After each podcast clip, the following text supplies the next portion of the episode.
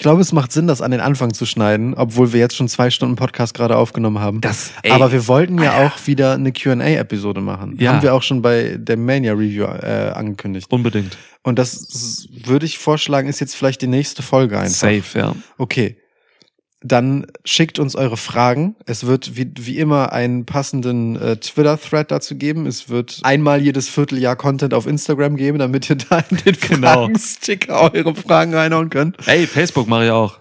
Genau, ihr könnt uns das per E-Mail schicken oder wie auch immer ihr wollt. Alle NeuhörerInnen, die jetzt über die WrestleMania-Season dazugekommen sind und, den, und unseren Q&A-Podcast nicht kennen, hört euch einfach die letzten Episoden an. Die sind relativ zeitlos, weil halt auch einfach nicht nur Wrestling-Fragen kommen, sondern auch einfach Fragen zur Welt und zu uns und zu allem. Ja. Ähm, deswegen äh, hört euch da gern mal durch. Die sind, die lohnen sich. Schwitzquasten. Geil. Ich Bock drauf.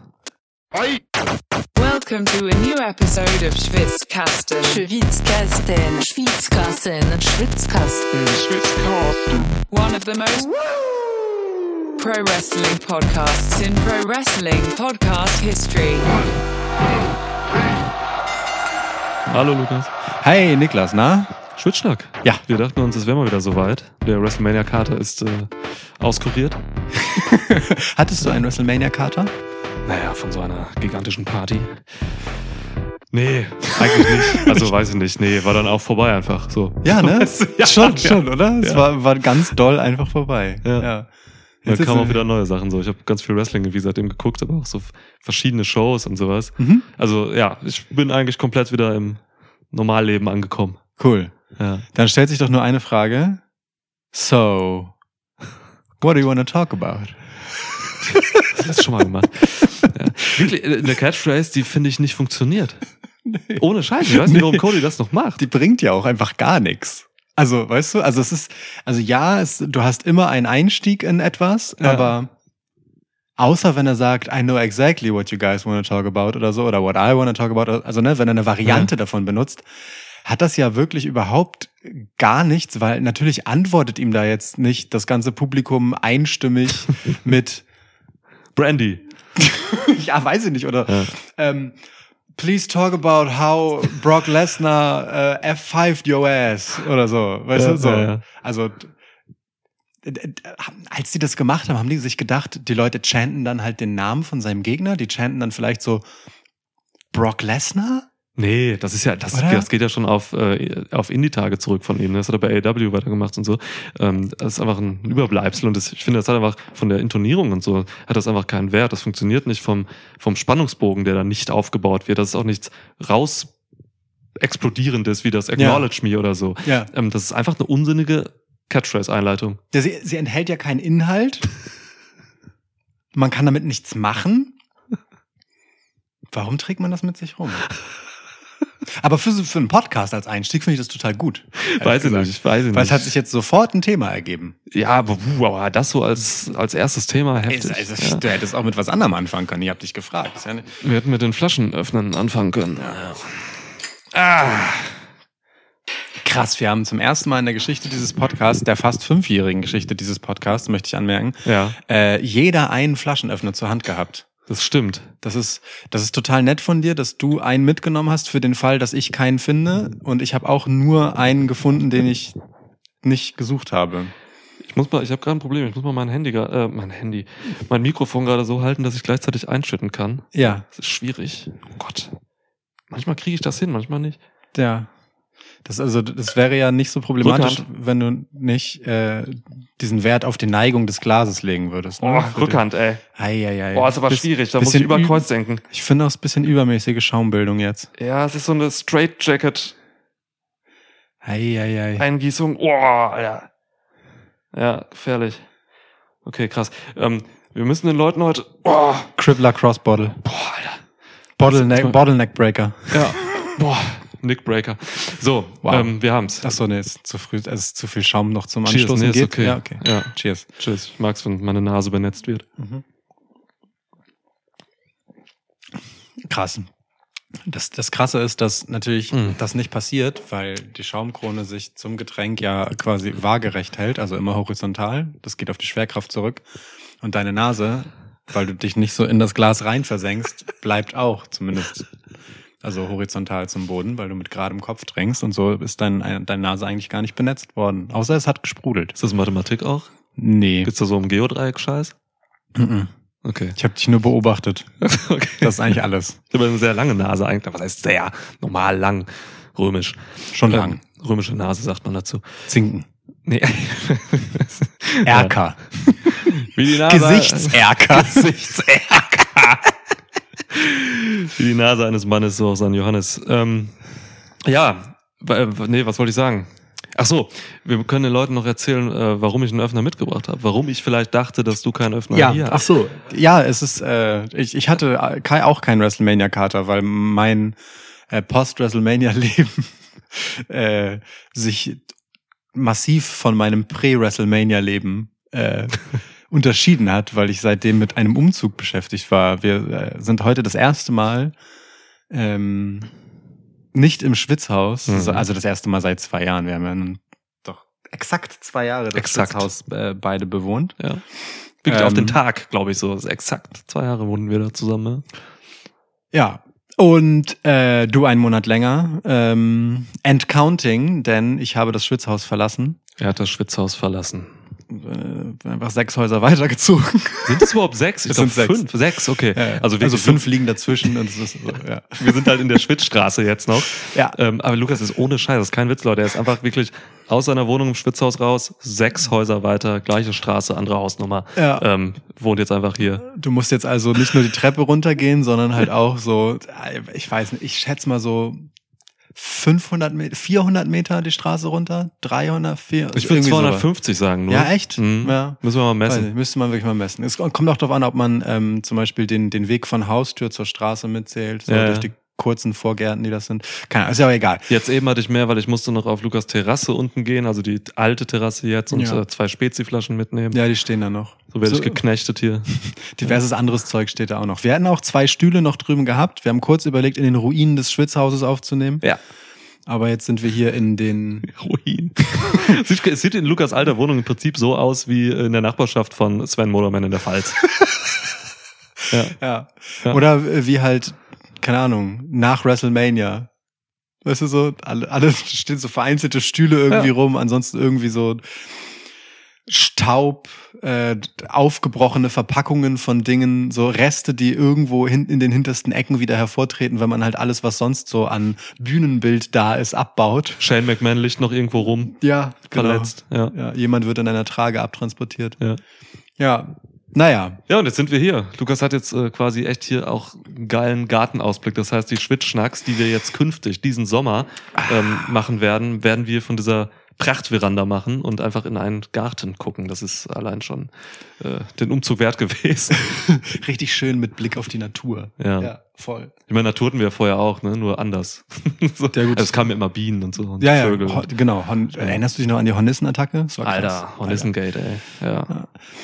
Aber dafür ist hier zum Beispiel recht ähm, reger Eichhörnchenverkehr. Mhm. Ähm, ziemlich viele Vogeldiskurse finden hier statt. Ja. So, also ähm, dieser Apfelbaumstumpf hier vorne ist auf jeden Fall gerne frequentiert Okay. von Vögeln und die Riesentannen da hinten auch. Also hier geht schon einiges. Das, das wird, ja. wird äh, ich würde mich auch nicht wundern, wenn unter dem Riesenhaufen Laub, der da hinten ist, ähm, wenn da auch Igel nisten.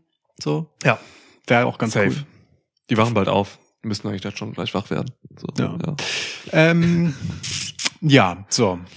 Ja, so ist das. Also das ist eine Neuigkeit. Die andere Neuigkeit, vielleicht wichtig vor allem für alle, die uns bei Patreon unterstützen. Ja, Lukas hat mir gerade die äh, finalen Designs gezeigt von dem ganzen Shit, so, der bald rausgeht. Ähm, oh yeah. Wir haben jetzt, glaube ich, endlich alle T-Shirt-Größen, ja? Ich glaube, eine fehlt noch. Okay, aber auf die eine hatten wir jetzt Ich könnte, ich, könnte, ich könnte jetzt Namen nennen, ja, nein, nein, tu's nicht. aber du bist gemeint. Genau du. Ich weiß, du hörst das. Guck jetzt gefälligst in dein E-Mail-Postfach. Du. Also deswegen hat sich das einfach verzögert jetzt noch. Wir wollten eigentlich zu WrestleMania den, den Bums rausficken. Aber ähm, ja, Ja. vielen Dank nochmal für den ganzen Unterstützungsshit. Ey, voll. Das ist richtig Ja. schön. Das ist richtig schön. So. Ja, ähm, wo waren wir eben? Äh, Mania, genau. Ja, ich hoffe, ihr habt alle unsere, unsere Reviews gehört von Mania, die beiden, die es gibt. Mhm. Ähm, die waren cool. Jetzt ist Mania vorbei und es stehen ein paar andere Sachen an. Es gab schon irgendwie zwei Wochen normales WWE TV. Mhm. Es gab ähm, ziemlich krasses Announcement, wie ich finde, bei AEW. Ähm, wir wollten heute über NXT auch reden. Mhm. Ne? Vorschlag von Lukas, glaube ich, gewesen ursprünglich. Der hat mal behauptet, wir machen vielleicht noch eine NXT-Episode vor WrestleMania. Hat super geklappt. Ja, ja, ach, du, wenn du irgendwas behauptest. ähm, Wenn, es wäre ja auch langweilig, wenn jede Ankündigung, die wir machen, immer wahr werden würde. Man braucht immer so ein bisschen Kitzel. Voll. Be bezieht sich auch auf potenzielle Themen, die ich immer so auf diese Liste schreibe und zum Stützstand mitnehme. Stimmt. Ich habe halt wieder ein so eine Seite in meinem kleinen äh, Mini-Blog hier. Du siehst aus wie ein Reporter damit. Ey. Fehlt nur noch, dass du so einen Hut auf hast und da so ein kleiner Zettel, wo so äh, Press draufsteht. Ja, Da ist, oh, und äh, Kugelschreiber hinterm Ohr. ja, geht nicht. Nee. Scheiße. Kannst du ins Haar stecken. Stimmt. Wie so eine, so eine Haarnadel. Das geht wieder rum. ja. ja. Ähm, ich kann ja mal einfach mal, ich kann ja mal einfach runterbrettern, was, was, was wir, über was wir potenziell noch reden könnten heute so. Mach doch. Ich fange mal an von oben nach unten. Soll ich das kommentieren oder? Nee, ich hau einfach weg. Okay, alles klar. Ähm, Draft-Datum steht, Vince da oder nicht, ficken. Ähm, WWE-Shows nach Mania, Cody Lesnar, Bloodline-Storyline, Solo Sikoa, Main Event, Ficker, ähm, intensiv, NXT-Talk, Hayes is him, ähm, Tiffany Stratton, AW All In, Wembley, AW Pillars Fight, Allen, äh, WWE Endeavor, UFC Merch, was, ähm, Raw After Mania, Kritik, fick dich, Riddle, Riddle, Riddle habe ich zweimal geschrieben, irre. Umzug, Schwitzhaus, haben wir abgepisst schon. Mhm. Ähm, Merch, alle Größen da, Logo, huh, Ellen Knight, yeah. also davon können wir was nehmen, oder? Ich denke auch. So Ja, eins, okay. ein, ein, zwei waren dabei. Ellen Knight und Riddle. Du hast zwischendurch einfach so ficken gesagt. Ich war mir an dem Punkt der Aufzählung noch nicht sicher, ob das äh, ein Kommentar zu dem, was du davor gesagt hast, Ja. war, oder ob es einfach ein weiterer Unterpunkt, also ein Thema selber ist. Und ich will das auch gar nicht aufgeklärt wissen. Ja, so Ja. gut. Wir sind ja auch kein Aufklärungspodcast. Genau. So, sind wir eigentlich schon. Auf eine Art. Mhm. Ähm, ja, also darüber können wir reden. Mhm. Gute Sachen bei, glaube ich. Mhm. Ähm, wir hatten uns auch jetzt seit Mania gar nicht mehr wirklich so richtig über Wrestling ausgetauscht. Also Nee. du und ich, wegen halt Umzugskram auch und so. Der liegt doch einfach daran, dass ich in den letzten zwei Tagen einfach sämtliches äh, Post-WrestleMania-Zeug überhaupt mir erst reingebuttert habe. Heftig. Ja. Ja. Drei Tage. Nicht übertreiben. Ja, ich habe es gut verteilt über die Wochen immer so. Das ist gut. Recht regelmäßig einfach. Hab sogar Impact geguckt. Impact ist gut. Ja. So, Let's go what to do we want to talk about? Ja. ey, wir können erst, ey, ich, ich finde Hot Topic so ein bisschen in den letzten zwei Wochen, zumindest Social Media mäßig gedacht, war, Mhm. war diese Vince-Geschichte. Ja. Das stimmt natürlich. Und, nicht, und das angeblich katastrophale äh, Raw After Mania oder so. Ja, der Also, ne? Weltuntergang quasi. Nach Genau. Mania. Nach Genau. Mania, die sind Flut. Genau. Ja. Nach, Mania, die sind Flut. Ja, also äh, wir müssen ja, glaube ich, kurz mal aufrollen, was generell so passiert ist. Also Machst du, ich gieß mir nach. für, für die, äh, die es nicht mitbekommen haben oder die es auch einfach nicht interessiert, weil es ehrlich gesagt vielleicht auch gar nicht so interessant ist. Ähm, aber im Laufe des WrestleMania-Wochenendes, der erfolgreichsten WrestleMania in der Geschichte von WrestleManias, so hat es zumindest WWE gesagt, Mit Abstand tatsächlich, es Ähm, stimmt. genau, ähm, wurde WWE verkauft. Ähm, oder zumindest der Kauf in die Wege geleitet. So ein Prozess dauert ja eine Weile. ja. Ähm, Endeavor ist nun äh, der Kunde sozusagen und wird, äh, also was heißt Verkauf? Es ist jetzt halt ein Joint Venture so, also aus den beiden, äh, also es wird einfach eine neue Aktiengesellschaft aus dem ganzen Bums so und UFC und WWE sind mehr oder minder quasi dann so ein Haufen, wenn man das so möchte. Ja. Ähm, ähm, Dana White bleibt bei UFC, was er ist. Vince McMahon ist tendenziell irgendwie so das gleiche auf WWE-Seite, schätzungsweise vielleicht, aber, aber auf jeden Fall ist Tony Khan, äh, nicht Tony Khan, sondern Nick Khan, Nick Khan, äh, das gleiche bei WWE, nämlich weiterhin irgendwie so geschäftsführend tätig. So, so weit, so gut erst einmal. Ähm, nun ist es aber so, dass sich Vince McMahon äh, in diesen ganzen Verkaufsprozess ja auch über die letzten Wochen und Monate schon wieder zurückgemeldet hat, nachdem er geschasst wurde Ja. aufgrund des ähm, Skandälchens, dass er da mal wieder, muss man ja auch sagen, Einige äh, Skandälchen an der Hacke hatte ähm, letztes Jahr. So, und ähm, ja, und, und das wurde dann irgendwie übers Mania-Wochenende so langsam hochgekocht. So, das, das Thema Oh, Endeavor, das könnte was werden. Und Oh, Vince mischt sich wieder mehr ein, kam so hoch. Und bei der Raw After Mania schien es dann ausgemachte Sache zu sein, dass sich alle einig waren, boah, Vince mischt wieder richtig krass mit und äh, ändert Sachen in der Show von einer Minute auf die nächste und es soll ähm, hieß es dann ähm, ähm, mitunter vier Änderungen noch während die Show schon lief on the fly gegeben haben und so äh, Die Zahlen sind sogar bekannt, Ja, ja. also be bekannt in Anführungsstrichen. Ja, vier genau. Änderungen. Genau. Meine Damen und Herren, vier Änderungen. Vier Vier, Änderungen. Änderungen bitte, vier Änderungen. So, äh, genau, zwei Matches fanden äh, oder Segmente fanden aus dem Nichts statt und ähm, angeblich sei die Backstage-Moral jetzt auch ganz schlecht äh, wieder und ähm, Ja, Auf den Toiletten hat's auch nach Thunfisch gerochen. und und, und äh, Dings, dass in diesen ganzen Verkaufspapieren halt die Rolle von Triple H gar nicht erwähnt wurde, weil er halt einfach ein, naja, im Zweifelsfall einfach auch nur der Kreativleiter ist und mehr halt auch nicht. Es ist halt ein Verkauf, ne? So. Äh, Er hat einfach geschäftlich einen Scheißdreck zu melden. Ähm, Egal. Ähm, also das, das war auf jeden Fall ein Riesending so und und äh, WWE war im Prinzip sofort wieder dem Untergang geweiht und Leute waren der Meinung, also diese Raw, die war ja so chaotisch und so schrecklich, ähm, alles, alle Vorschusslorbeeren sind weg und es geht wieder abwärts. So ungefähr die Unkenrufe. Jetzt mal gute bewusst Zusammenfassung der, der Woche nach Mania. ja, bewusst ein bisschen äh, so gezeichnet, dass man vielleicht auch meine etwas entspanntere Position dazu schon rauslesen kann. Ja. Ja, du, Und deine? ich, ich musste mir, ich musste mir ja sonst was anhören. Ich hab, leider habe ich mich dazu hinreißen lassen, bei Twitter zu schreiben, dass ich die Raw After Mania eigentlich ziemlich gut fand. Du, ich So. auch. Und es gab auch andere Leute doch, die das gut fanden. Ja, aber also, das ist halt immer auf Social Media. Ich, will mich nicht lange mit Social Media aufhalten, jetzt auch in dieser Episode nicht, weil eben der Großteil unserer Hörerschaft ist, glaube ich, nicht bei Social Media.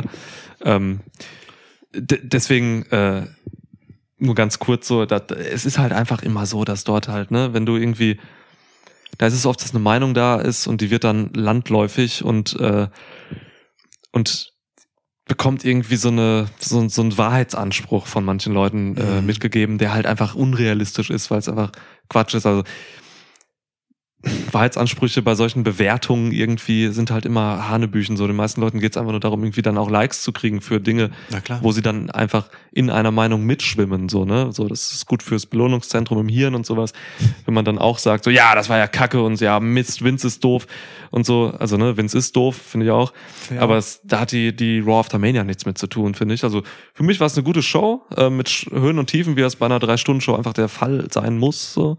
Ähm, ich hatte richtig Bock da bei manchen Sachen, gerade die, ähm, Star-Power-lastigen Sachen, so bei dieser Raw After Mania. Und die war Star Power mäßig auf jeden Fall. Ey, wir hatten Reigns da, wir hatten äh, Cody da, wir hatten Lesnar da, sowas. Was willst du denn? War guter Shit dabei. Ray, Ähm, Bad Bunny. stimmt, das war ja auch da. ja, ja. Und so und ja, ähm, genau. Und da wurde halt es, es fanden halt Kampagnen statt, so schon, muss man Ja. fast sagen, so Ja. die gegen WWE gefahren wurden, so nach dieser erfolgreichen WrestleMania-Season. Ähm, die ich einfach ungerecht finde, so, ähm, weil das ist auch nicht das, wo der Fokus drauf liegen muss nach so einer Geschichte, glaube ich.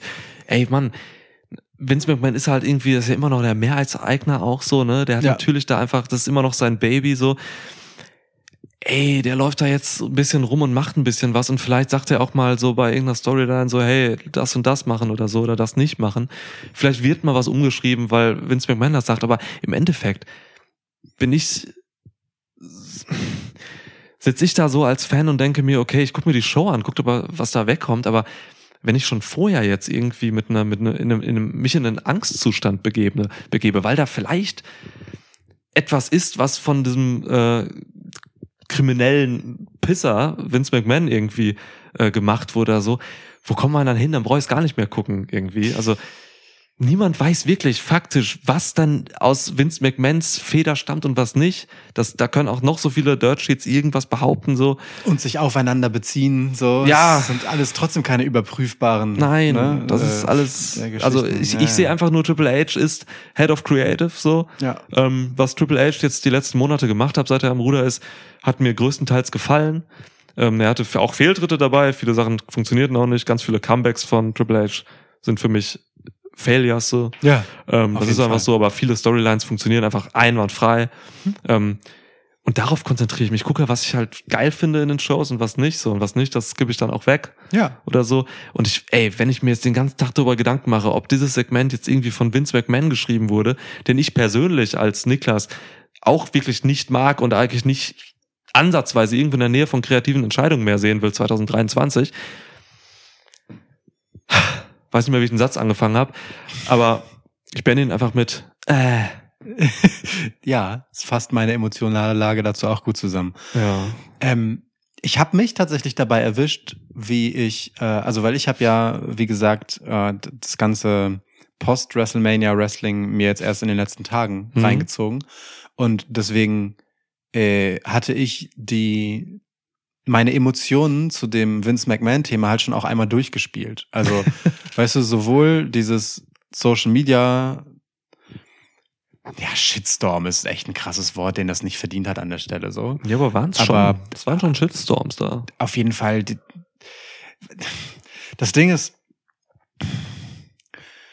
es ist halt im Endeffekt das Suchen nach dem nächsten Hot Take, ne? Mit irgendeiner halbwegs pseudo-kontroversen, nee, mit irgendeinem Allgemeinplatz, den du als kontroverse Position mit starker Meinung tarnst, ähm, machst du halt am Ende Klicks. Leute freuen sich doch da. Also da- das ist doch genau die Maschinerie, wie sie im Endeffekt funktioniert, wenn du halt das Aufmerksamkeitsspielchen spielen willst. Du sagst halt, dass irgendwas scheiße ist. So, weil Leute sich lieber reinstürzen, etwas scheiße finden und ihre Emotionen dazu ausschütten, weil es halt sehr einfach ist.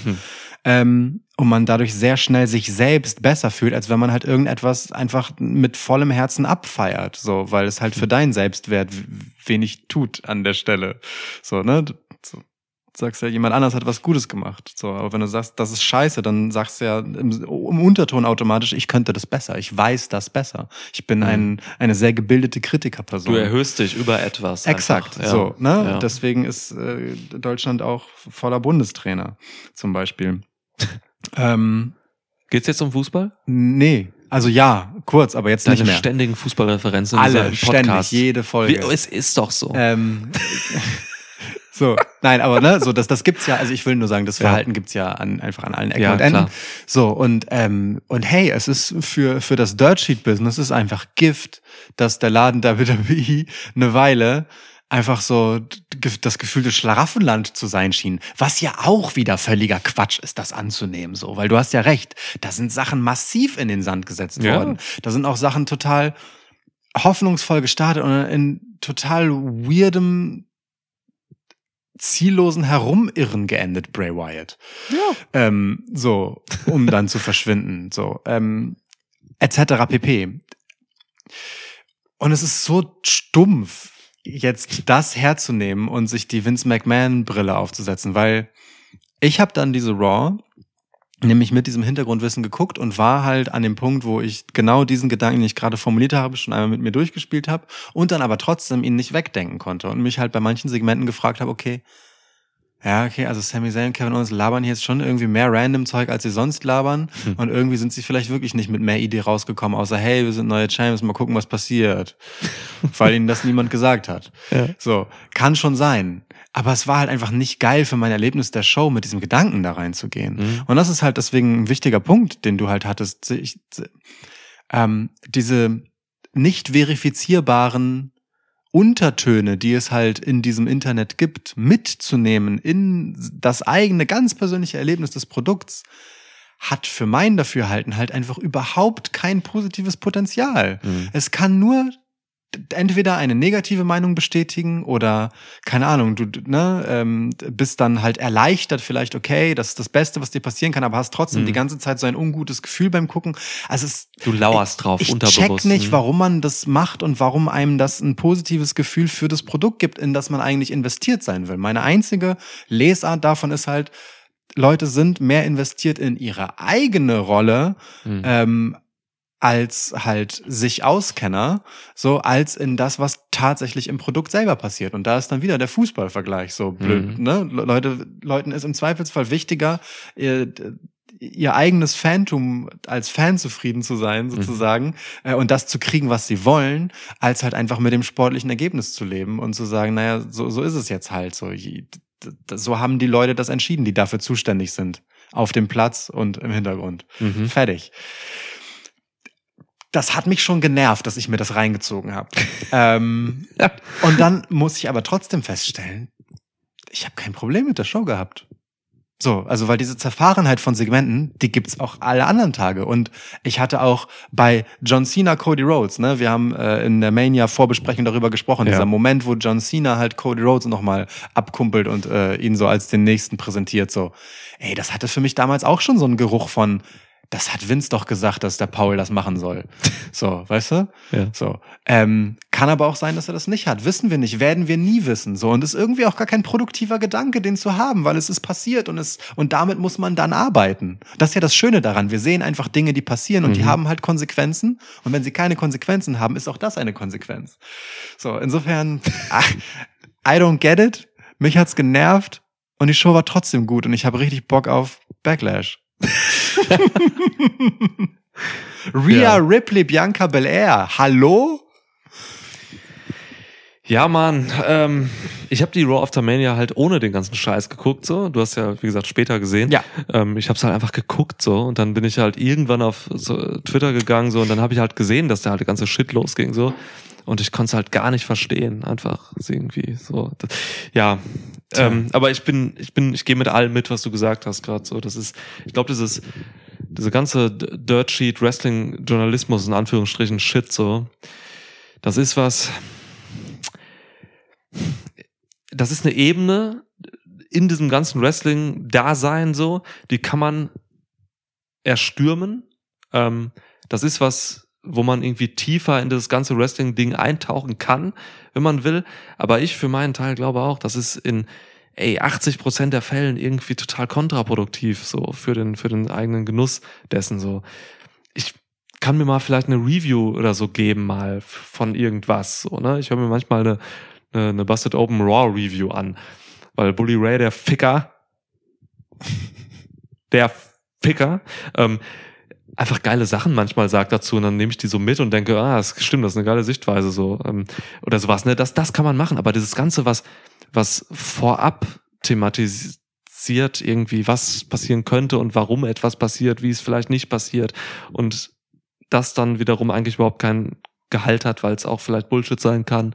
So, das ist alles irgendwie so, ja, wie du es im Prinzip gerade ausgeführt hast, ne? Das ist, das hat nichts, das trägt nichts Produktives bei. So, es ist eher schädlich. Es ist sogar schädlich im Zweifelsfall für das Produkt, weil in dem Moment, wo es da draußen ist, ist ja auch das Produkt, also die Show, damit konfrontiert, sich dazu zu verhalten.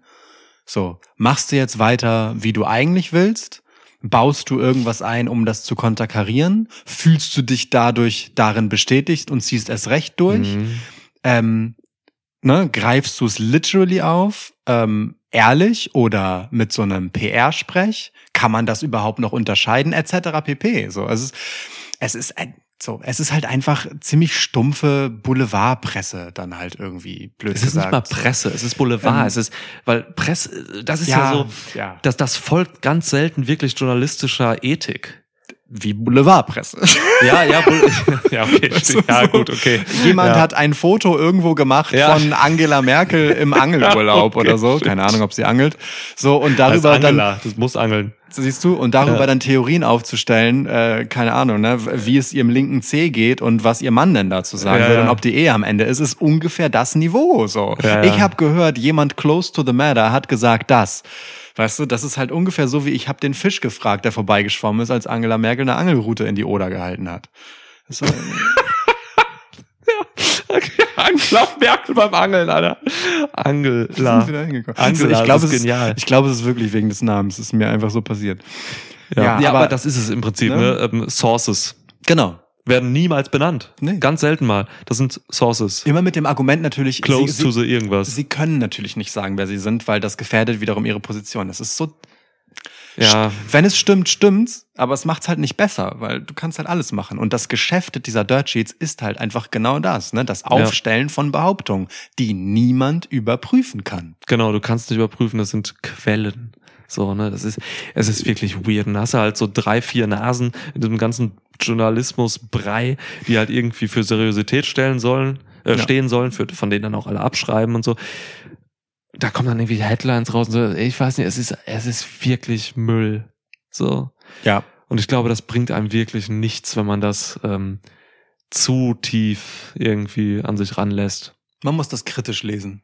Wenn man, wenn man sich damit beschäftigen möchte, Ja. weil es selten auch einen wirklichen Beitrag leistet, Mhm. so. Aber es gibt Geschichten, ne? Wenn man dann so ein bisschen zu einer Geschichte, die man mag, die man interessant findet, wenn man dazu ein bisschen Kontext kennt, dann kann das durchaus auch positiv befruchtend sein. Ich will das Ja. gar nicht nur, in ab, äh, nur, nur ablehnen, so, ne?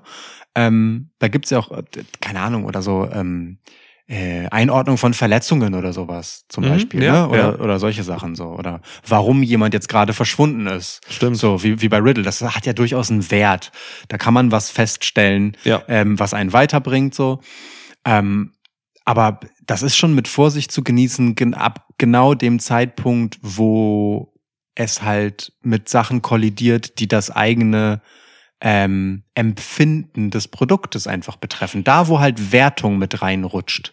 So, und wo bewusst Sachen getriggert werden, an denen sofort Wertung kleben. Wie zum Beispiel Vince McMahon mischt kreativ mehr mit. Du brauchst nur das zu sagen. Und bei allen Leuten geht sofort eine Latte von Warnmeldungen an, die halt sagt, scheiße, schlecht, äh, sprunghaft, nicht langfristig, ähm, nur noch große, durchtrainierte Typen und blonde Frauen. So, weißt du, sowas rattert dann halt sofort durch. Ohne dass man es halt vielleicht literally ausgesprochen hat. Mit der. Einleitung, ich wusste es. Genau. So.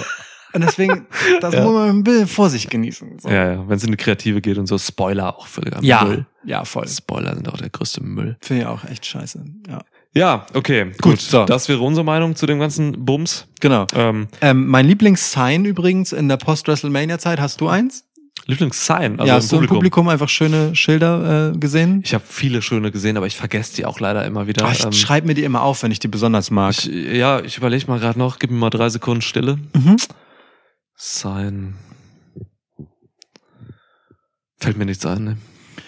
In der Raw After Mania, Snoop Dogg versus Roman Reigns, hat mir sehr gut gefallen. Habe ich gesehen, ja. Hat mir ja. sehr gut gefallen. Ähm, Beste aber People's Elbow im Business.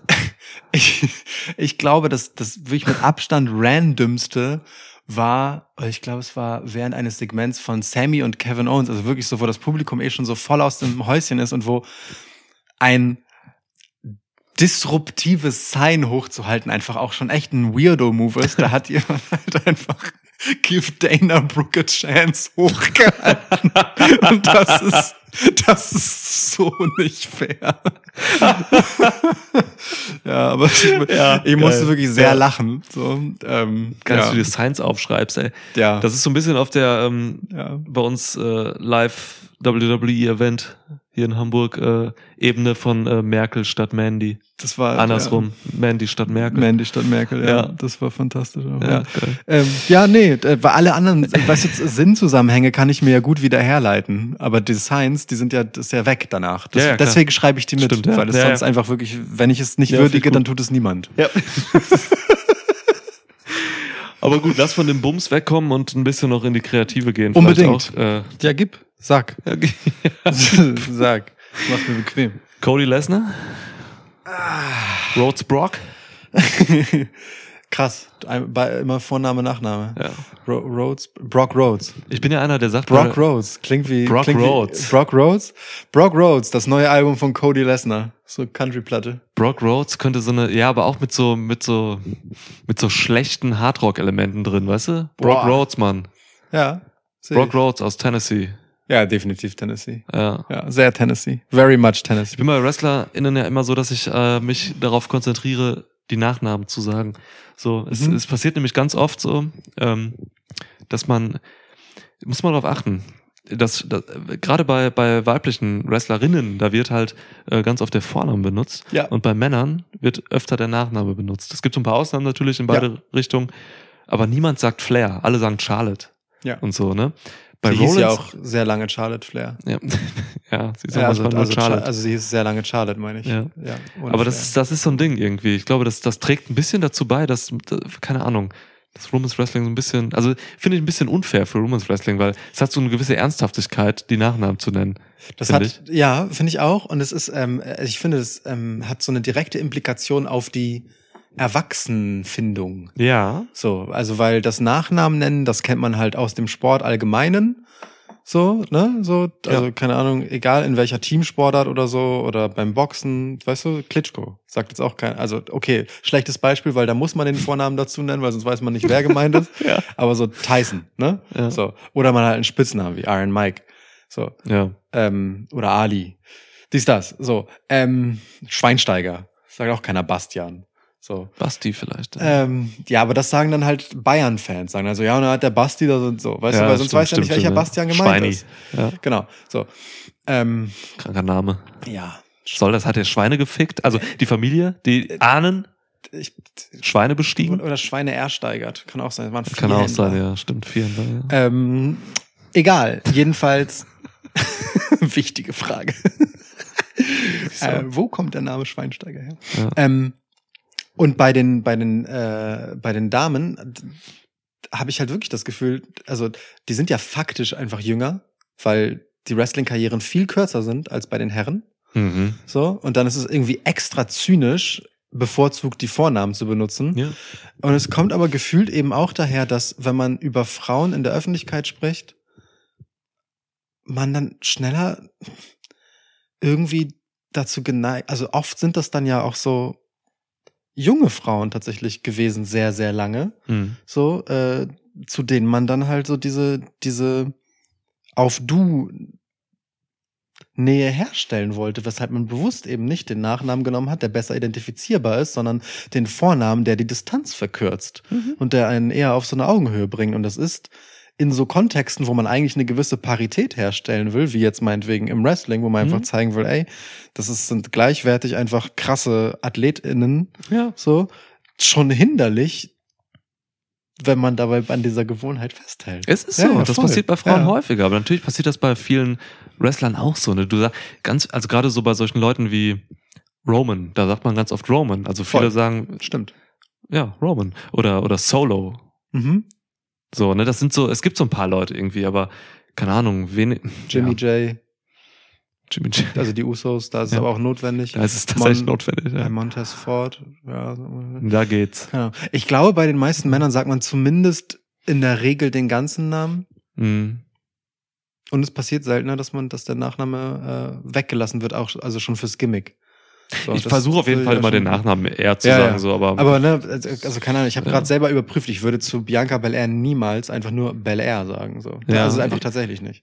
ich mach's bewusst tatsächlich oft. Bei Rhea Ripley aber schon, zum Beispiel. Da finde ich das irgendwie natürlicher. Aber das ist eher so eine gefühlsmäßige Einzelfallsache, als dass da jetzt äh, bewusste Absicht hintersteht. ja, ja, klar. Ja, ist selten. Ja. Ja, aber trotzdem eine interessante Beobachtung, ja. Dass es immer noch so verfestigt ist, ne? dass man automatisch dazu geneigt ist, Ist zu auch- Roxanne Perez zum Beispiel einfach Roxy zu sagen. Roxy, ja. Hieß auch in den Indies tatsächlich, das, deswegen muss ich sie so nennen, Rock, Strich, C, Rock, C.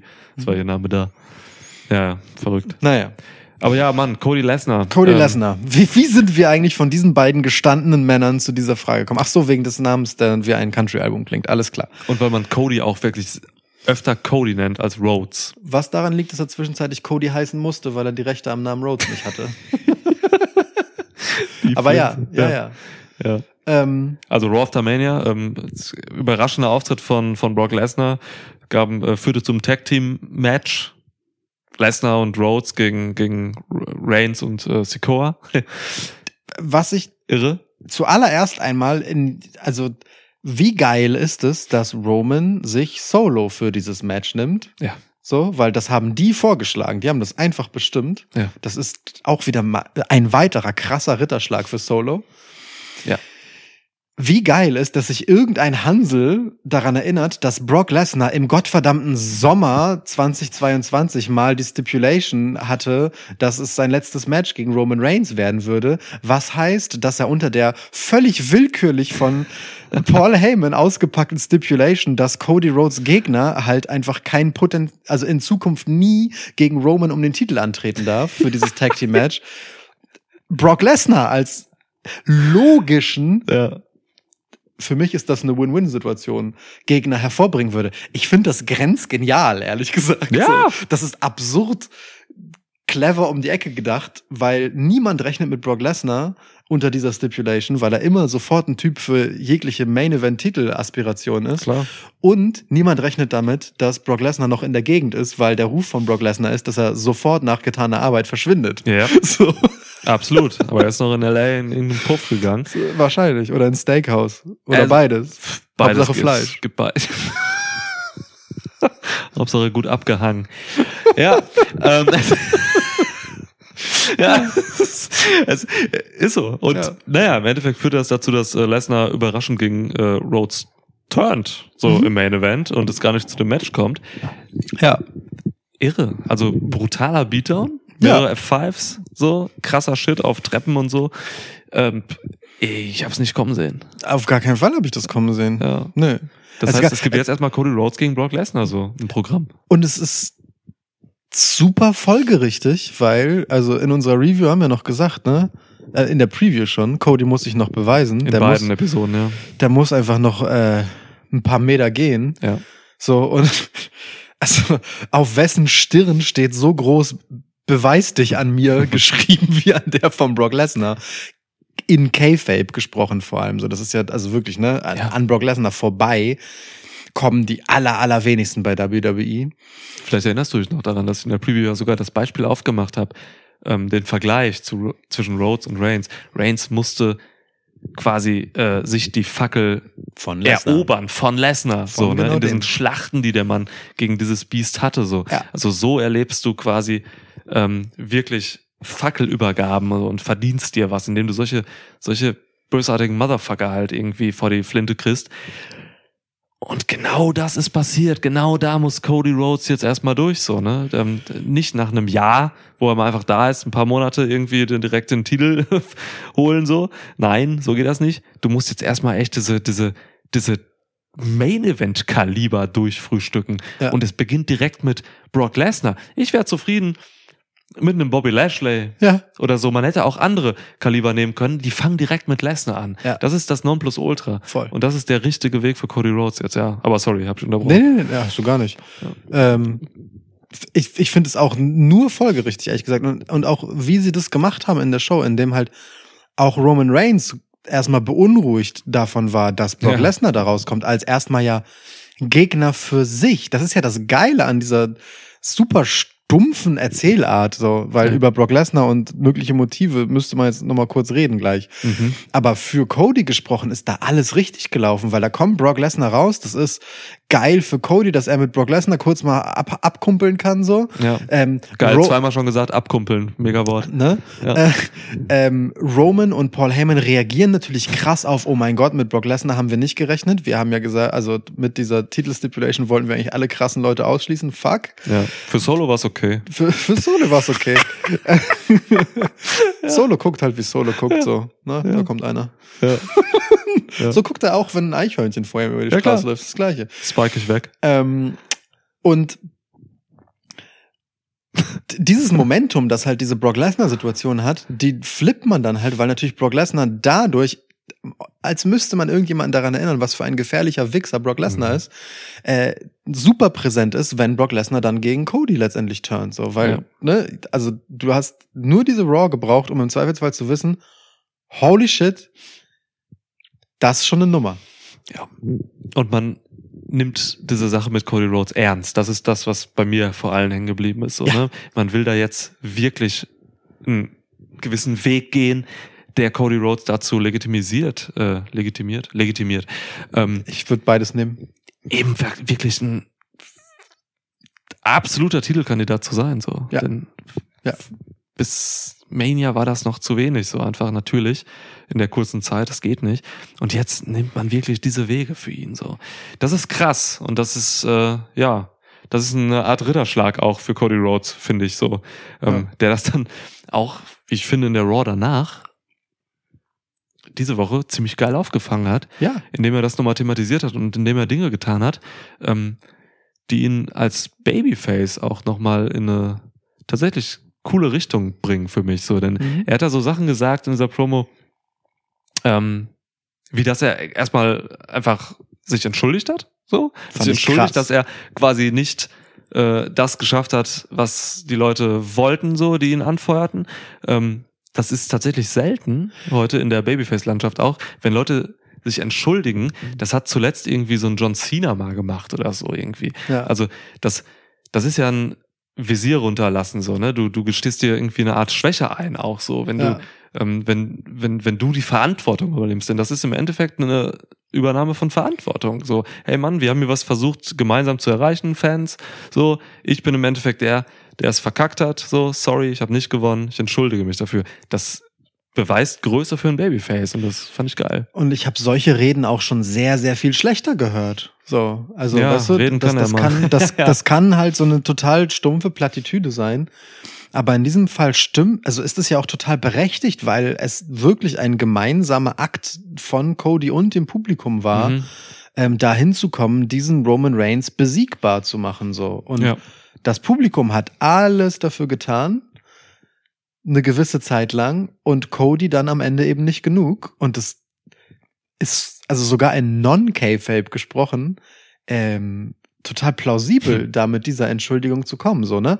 Ähm, Im Zweifelsfall, ha- wenn man das so betrachtet, ist es dann eben nicht die Entschuldigung für, dass es bei WrestleMania nicht gereicht hat, sondern Meta halt, hey, das, was ich bis hierhin gemacht habe, ist halt einfach noch nicht genug, sorry dafür. Mhm. So, wir wollen alle dieses Erlösungsmoment-Ding haben.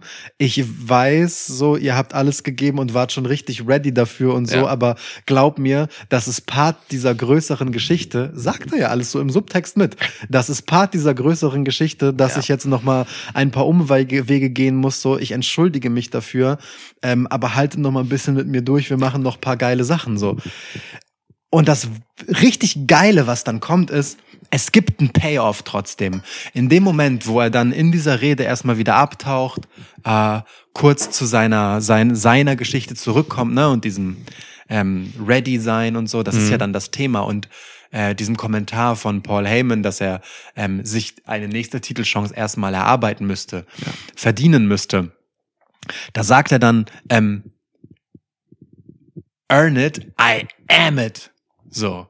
Und das ist voll geil in der Kontinuität von dem, was er vor ein paar Wochen gesagt hat, als er halt meinte, hey, ich laufe so rum, wie ich rumlaufe, um mir zu zeigen, ich bin dieser Typ so, der ich sein will, ich kann das werden, aber ich zweifle so ein bisschen daran. Ich mache das aber, um das mir zu vergewissern. Und da steht er dann in völligem Selbstbewusstsein nach einer Niederlage, nach einem Beatdown von Brock fucking Lesnar und sagt so, was soll ich mir hier jetzt verdienen? Ich bin das schon um dann im nächsten Moment wieder zu sagen, natürlich habe ich Angst vor Brock Lesnar, ich bin doch nicht bescheuert, aber ich will mir das trotzdem geben, weil ich bin das halt so. Also Cody hat in dieser Rede einfach die, die gesamt, diesen gesamten Weg, den er vom Royal Rumble aus gegangen ist, nochmal richtig schön legitimiert und einfach aufgezeigt, hier geht es halt weiter. Wir haben was geschafft zusammen, ich habe was geschafft, wir sind wohin gekommen, ich habe dieses Selbstbewusstsein und ich gehe jetzt einfach die nächsten Schritte und vor denen habe ich trotzdem krassen Respekt, weil dieser Schritt heißt Brock Lesnar. Aber ich gehe den jetzt. Ich fand das mega überzeugend. Absolut, Mann. Ähm, dieses I am it, was er da ausgebrüllt hat, ähm, das hat mich zuerst irritiert, weil ich dachte so, ey, ähm, du warst es vorher nicht, jetzt hast du aber verloren. Wie kann es denn jetzt sein so? Aber ja, es geht gar nicht darum unbedingt äh, um diesen Sieg oder Niederlage da. Es geht einfach darum, wo er jetzt quasi steht und äh, wie er sich sieht und was er auch sein muss, um bereit zu sein Ja. für diese nächste Competition, die halt Brock Lesnar heißt. So, ne? ähm, von daher absolut cool. Er hätte sich auch hinstellen können und sagen können, Ne, das Übliche so. Ey, ja, Mann, äh, whining, complaining, so, er hätte jetzt sagen können, ja, Soul is a Core hat mich da gespiked und so, ist alles blöd gelaufen, ich will ein Rematch, so, das war unverdient, Roman Reigns. Das hat er halt nicht gemacht, das hat er nicht mit keinem Wort erwähnt. Nee, er hat So, gesagt, ne? ich habe nicht, kalk nicht genug kalkuliert, Ja. was alles, wel we- was Roman alles bereit wäre zu Ja. So, und Der Politiker, wie so ein Wahlkampf, wo er Naja, nicht alles, äh, alles wasserdicht gemacht hat. aber er nimmt es halt auf seine Kappe, dass er darauf hätte vorbereitet sein Ja, können. das Und meine ich mit Verantwortung übernehmen, so was Voll. er getan hat. Eben, genau So. das. Und das ist dann Ja. auch der Unterschied von zu ich, ne, will jemand sein und äh, erinnere mich selber daran so zu ich bin das. Ja. Ich bin, da steckt ja auch drin ein, ich bin das halt eigentlich. Ich muss mich dafür entschuldigen, weil ich hätte darauf vorbereitet sein können. Ja, ich muss auf jeden Scheiß Ja. vorbereitet sein, wenn ich das will. So und ich ich bin das und vielleicht sagt er das auch einfach als Manifestation für sich selbst nochmal. Aber er sagt es halt mit einem anderen Selbstbewusstsein, als er es vor ein paar Wochen gesagt hat. Und das ist genau der richtige Weg. Weil ich fand es halt null peinlich, null aufgesetzt. Ich fand es total die geile Charakterkontinuität. Ja, gleichzeitig auf einer Metaebene bringt er dann auch noch coole Sachen mit, so indem er einfach Brock Lesnar overbringt. Mhm. So, ne, indem er halt irgendwie sagt, dass er halt Angst vor ihm hat, so, was halt relatable ist wieder, weil natürlich jeder hat Angst vor Brock Lesnar. Ja. Jeder Mensch, Ja. so, ähm, der ihm gegenübersteht. Auch ähm, Tiere. Die Tiere auch, ja. Ja, vor allem Hirsche. Ähm, und hat halt dann einfach dieses, äh, ja, weiß nicht, dieses, äh, diese Sache erwähnt, dass Brock Lesnar halt Leute zu Opfern macht und so. Und einfach die Position dieses Heels halt nochmal einfach klar gemacht, so. Und Ja. Nicht, dass Lesnar das irgendwie nötig hätte, so, aber es ist nötig, dass das über die Lippen von Cody Rhodes kommt, so, um einfach zu zeigen, was er für einen Stellenwert hat gerade und wo er hin soll und was er für ein, ja, für ein, für ein Face sein soll, so. Und das ist halt schon einfach Top-Face-Shit. Ich, ich finde es einen sehr guten Weg, Cody zu so einem ähm, äh, sehr bewussten Typen zu machen. Also ähm, in dem Moment, wo er halt all diese Dinge ausspricht, die ja im Prinzip als Fan du ja schon weißt, so, Mhm. ne? Da ist ja nichts Neues bei gewesen jetzt so. Ähm, gibst du ihm aber halt so diese, diese Komponente von halt, ähm, ja, Mindgames nicht, aber so, ich sag mal, intellektueller und auch emotionaler Bereitschaft halt einfach nochmal deutlicher mit. So, er ist halt jemand, der denkt darüber nach, über seine Rolle, Mhm. über was er tun muss. Er kontextualisiert Sachen und zwar in einer Art, die dir nicht vorkaut, wie du über ihn zu denken hast, Mhm. sondern die dich mitnimmt auf den Prozess und dir den Weg auch einfach nochmal verständlicher macht, was alles passieren muss. Wichtig, Du, ja. du hast was sehr Gutes gesagt, nämlich er bringt dabei nebenbei auch immer noch andere mit over. Dadurch, dass er sich in einen Kontext setzt, Mhm. hebt er andere mit heraus und mit hervor. Ich fand das Spiel sogar gefährlich, weil er halt zum Beispiel eben ähm, den Undertaker genannt hat äh, in, in seiner Liste, ne? Als, als eines der Opfer, so, die ja. Brock Lesnar auf seinem Weg halt gesehen hat. So, um dann der nächste Name, den er halt nennt, war sein eigener. So. Mhm. Weißt du? Hm. Siehst du, Brock Lesnar, siehst du in mir dein nächstes Opfer? So. Womit er im Prinzip, wenn du zwei Sätze wegschneidest, gesagt hat, siehst du in mir genau so eine Möglichkeit, jemanden einfach so wegzuflanken, du rücksichtsloses Scheißbiest, wie beim Undertaker, dieser Mhm. gottverdammten Legende, mit der du das einfach gemacht hast, mit der ich mich jetzt nicht einfach so in einen Satz packen würde, aber ich kann es halt, weil vielleicht ist das das, was du mit mir vorhast und ich könnte derjenige sein, der das nicht mit sich machen lässt, was mich technically also, wow, du hast selbst den Undertaker weggeflankt. Wenn ich so drüber nachdenke, ist das eine ziemlich krasse Sache, das über mich selber zu sagen. Zum Glück waren da zwei Sätze Abstand dazwischen, aber ich nehme diesen Unterton sehr gerne mit. Weißt du, was ich meine? So, das, was Cody Rhodes da macht, ist sau clever, um ihn halt einfach auf diese Stufe zu heben. So, auf die er halt muss und soll und kommt und kommt und wie er dahin kommt. Das macht er richtig gut. Und by the way, mit allem Respekt vor den Errungenschaften damaliger Jahr Dekaden, das hat kein Vince McMahon geschrieben. 2023. Aber hallo hat Ja. Vince McMahon da Ja. vielleicht, weiß ich nicht, Um gar nochmal nichts von geschrieben. um noch mal kurz auf, den, auf das vorherige Thema zu. Ich glaube, Vince McMahon schreibt auch einen Scheiß. Der sagt halt nur Nein zu Sachen. Ja, ja, sagt nein und ne? Findet dann irgendeine lustige Sache und bringt die halt irgendwie durch. Genau, entweder Leute Ja. haben Zeit, auf das zu reagieren, was Vince McMahon findet Ja. und können da was draus machen oder eben nicht. Ja. Das ist eigentlich basically das. Ja. So, nein, aber also wirklich. Das war, nee, das war wirklich richtig muss, also richtig mustergültiger Face-Shit. Cody ist sowas Ja. von konsequent auf dem Weg, richtig krass zu werden. Ja. F fällt mir schwer, da irgendwie das Haar in der Suppe zu sehen. Aber mal, ähm, wo wir gerade sind, auf dem Weg krass zu werden. Ähm, MVP gerade dieser Wrestling-Woche, Hm? ich weiß nicht, ob es dir aufgefallen ist, aber Digga, Solo Sikoa hat das Main Event bei Raw bestritten und dann hat er das Main Event bei SmackDown bestritten. Ja. Der hat die Woche eröffnet und der hat sie beendet. Was früher Main Event Jey Uso war. Ich warte nur drauf, bis es Paul Heyman sagt, ist jetzt Main Event Sikoa, Alter. Sami Zayn sagt es ja, ne? So, also ich meine, er Ja, nicht, nicht direkt mit auf Main Event bezogen. Nee, nee, aber, aber so dieses so, hattest du nicht das Gefühl, dass Solo ready ist, dich einfach zu droppen? Jay wegzudroppen, ja, genau, ja, ja, ja. Zu jedem, Und dann der Blick auch von Zeitpunkt. Solo gegen, äh, gegen äh, Genau. zu, zu Jay und so. Ja, absolut so. Aber diese Main-Event-Scheiße, das ist nochmal eine neue Sache. Also Ja. ich glaube, du hast es auch in der ähm, irgendwann letztens gesagt, so, dass eigentlich Solo Sikoa jetzt schon der Right-Hand-Man ist. Das hat er von Mhm. Jay genommen. Mhm. Und jetzt wird er halt bewusst einfach dieser, dieser Main-Event-Typ. Im Prinzip hatte er ja bei der Raw und After Mania auch das Main-Event. Das fand dann nicht statt, weil Genau. äh, Lesnar geturnt ist. Ja. Aber auch da stand er im Main-Event. Das sind im Prinzip, macht er zwei Wochen in Folge alle Main-Events. Spotlight Solo. Ey, das ist so krass. Ja. Und er liefert so heftig ab dabei. Also, das sind ja auch einfach heftige Matches gegen Riddle jetzt und dann davor gegen bei Raw war's gegen Owens, ne?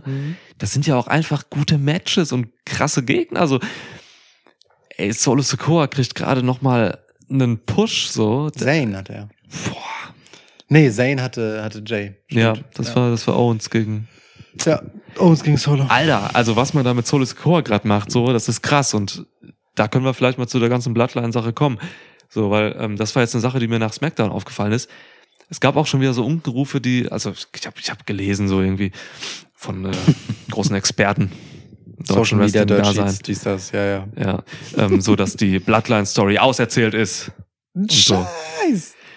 Das ist halt einfach, also wir befinden uns meiner Meinung nach gerade in einer Phase, wo ähm, die Bloodline-Story in einem Tempo erzählt wird, das eigentlich die letzten Monate immer das Erfolgstempo war. Mhm. Das sind nämlich einfach ähm, Wochen, wo jetzt nicht permanent irgendwas knallt, aber wo halt einfach Details und, ähm, und Kleinigkeiten geliefert werden, die dann im Endeffekt sich zusammensetzen zu einem krassen Mosaik, das dann eventuell implodiert oder explodiert. So.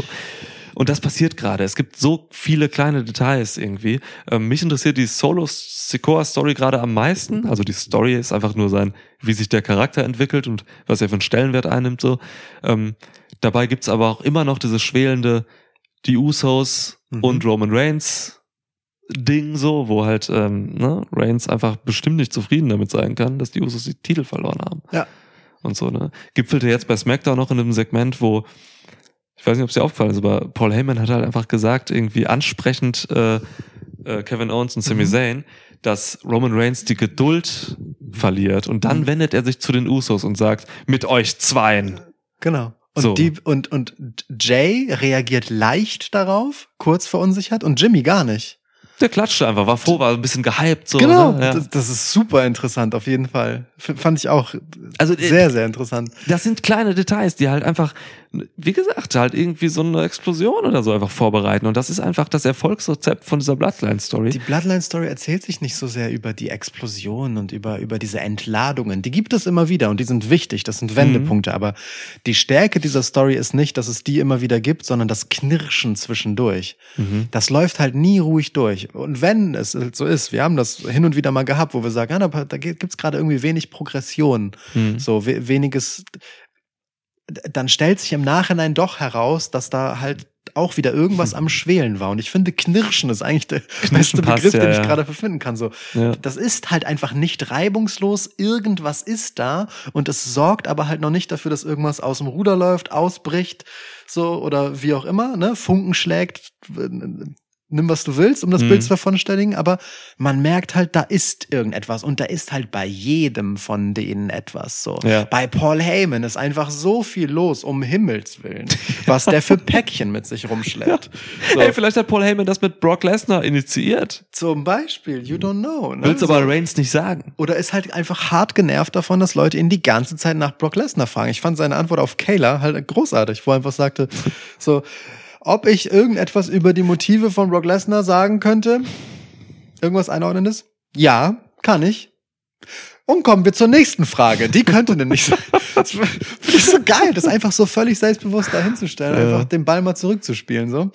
Ähm, Jay Uso natürlich kriegt die ganze Zeit, also will sich selber in den Selbstbewusstseinsmodus bringen, wird von Sami Zayn mit Zweifeln bombardiert, merkt daran, das sind wirklich seine eigenen oder sind es doch nicht seine eigenen. Er weiß eigentlich gar nicht so richtig, wer gerade äh, wer, also gerade ihm nur zuredet und w- wer er selber ist. So.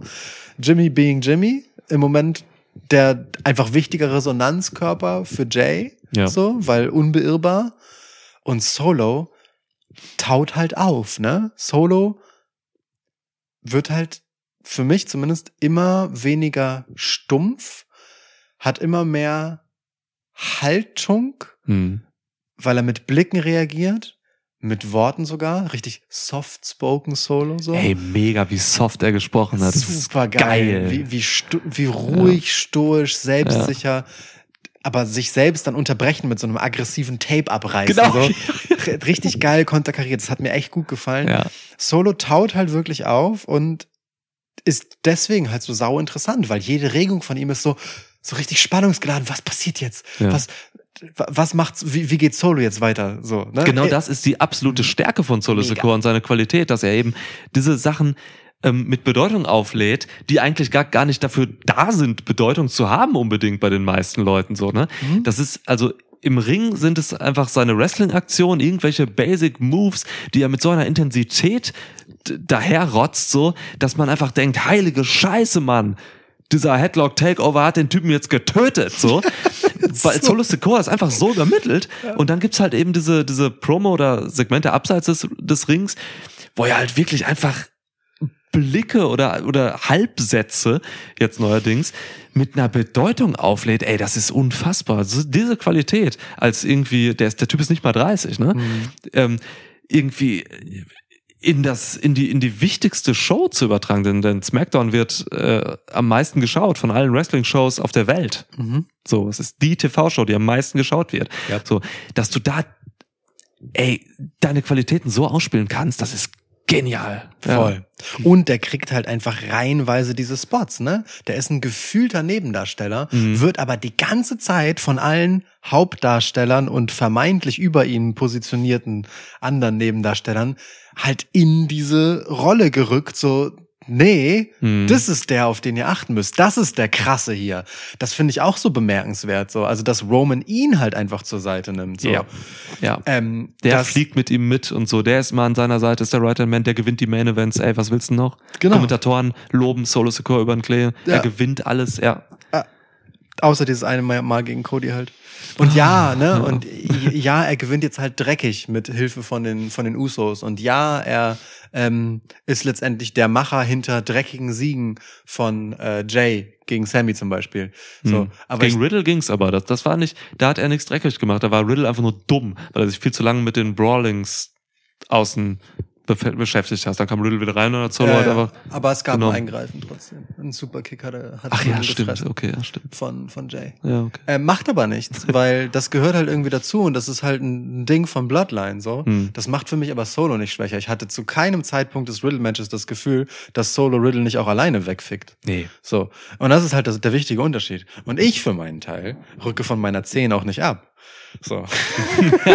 Ja, ich war weg nach der, Ja, ja, nach der aber ey. Niederlage. Long-term, ten, lo- long-term äh, Dings. Ten-Telling. Ten, ten Bewertung. Ten-Toss.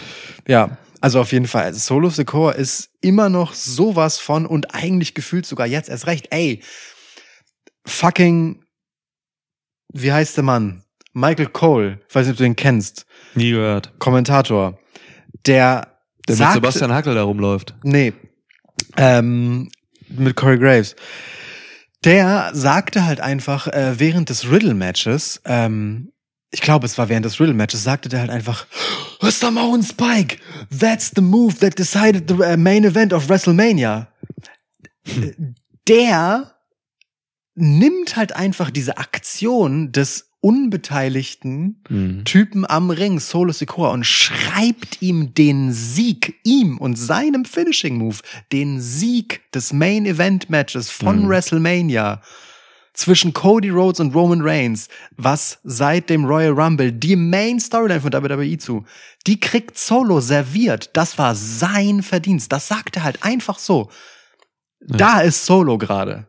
Und ey, absolut richtig. Und er hat auch, äh, Cole hat auch in dem gleichen Match nochmal darauf referiert, dass äh, Solo Sikoa einfach Roman Reigns gerettet hat bei Clash at the Castle. Auch, hat er auch gesagt, so. Ähm, weil er, er hat irgendwie, als er da auftauchte und so, hat er nochmal Ja. zurückgeblickt, so. Ähm, ja, Mann, der Mann wird von allen Seiten gerade gepusht, so. Es ist krass. Er kriegt sogar das zerrissene Handtuch.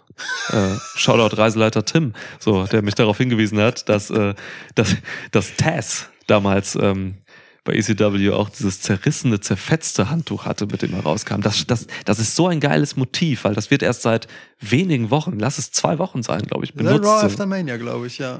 Es ist so geil. Also das zeigt halt, dass, dass der Typ mit diesem Handtuch irgendwas Weirdes macht, bevor der rauskommt. So. Weil es gibt keinen Grund, dass dieses Handtuch äh, so aussehen sollte, weil ich meine, also äh, Paul Hemmel wird ja auch nicht müde zu erwähnen, dass sie in einem Privatjet reisen und dass es immer das feinste Seafood gibt und Ja. so. Aber ehrlicherweise gibt es das ja auch immer nur für die Usos, während Solo arbeiten muss.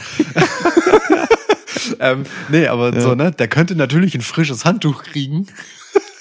Ey, das ist Aber- ein Warmach-Ding, glaube ich. Der lässt Aggression daraus. Ja, ich weiß auch nicht, was es ist. Vielleicht ist es auch einfach so ein Schnuffeltuch und er hat immer das Gleiche. Aber ist ja auch egal. Ähm, ja. bei Solo wird gerade gar nichts dem Zufall überlassen. Solo ist richtig krass im Spotlight und der Dude ist halt einfach, also das dürfen wir auch nicht vergessen, ne? Der ist halt auch einfach erst der Clash at the Castle da. Das ist nicht so lange her, Alter. Ja, ja, der, der, der war vor wenigen ist ein Monaten, vor einem halbes halben Jahr. Jahr war der bei, bei NXT noch. Ja. Und hat gegen Tony D'Angelo gekämpft und so. Also, ein halbes Jahr. ey, weirder Shit, Mann. Das, ja, heißt mit, äh, in der Realität übrigens äh, mit Mittelnamen Yokozuna. Ja. Finde ich ein guter Mittel. gut.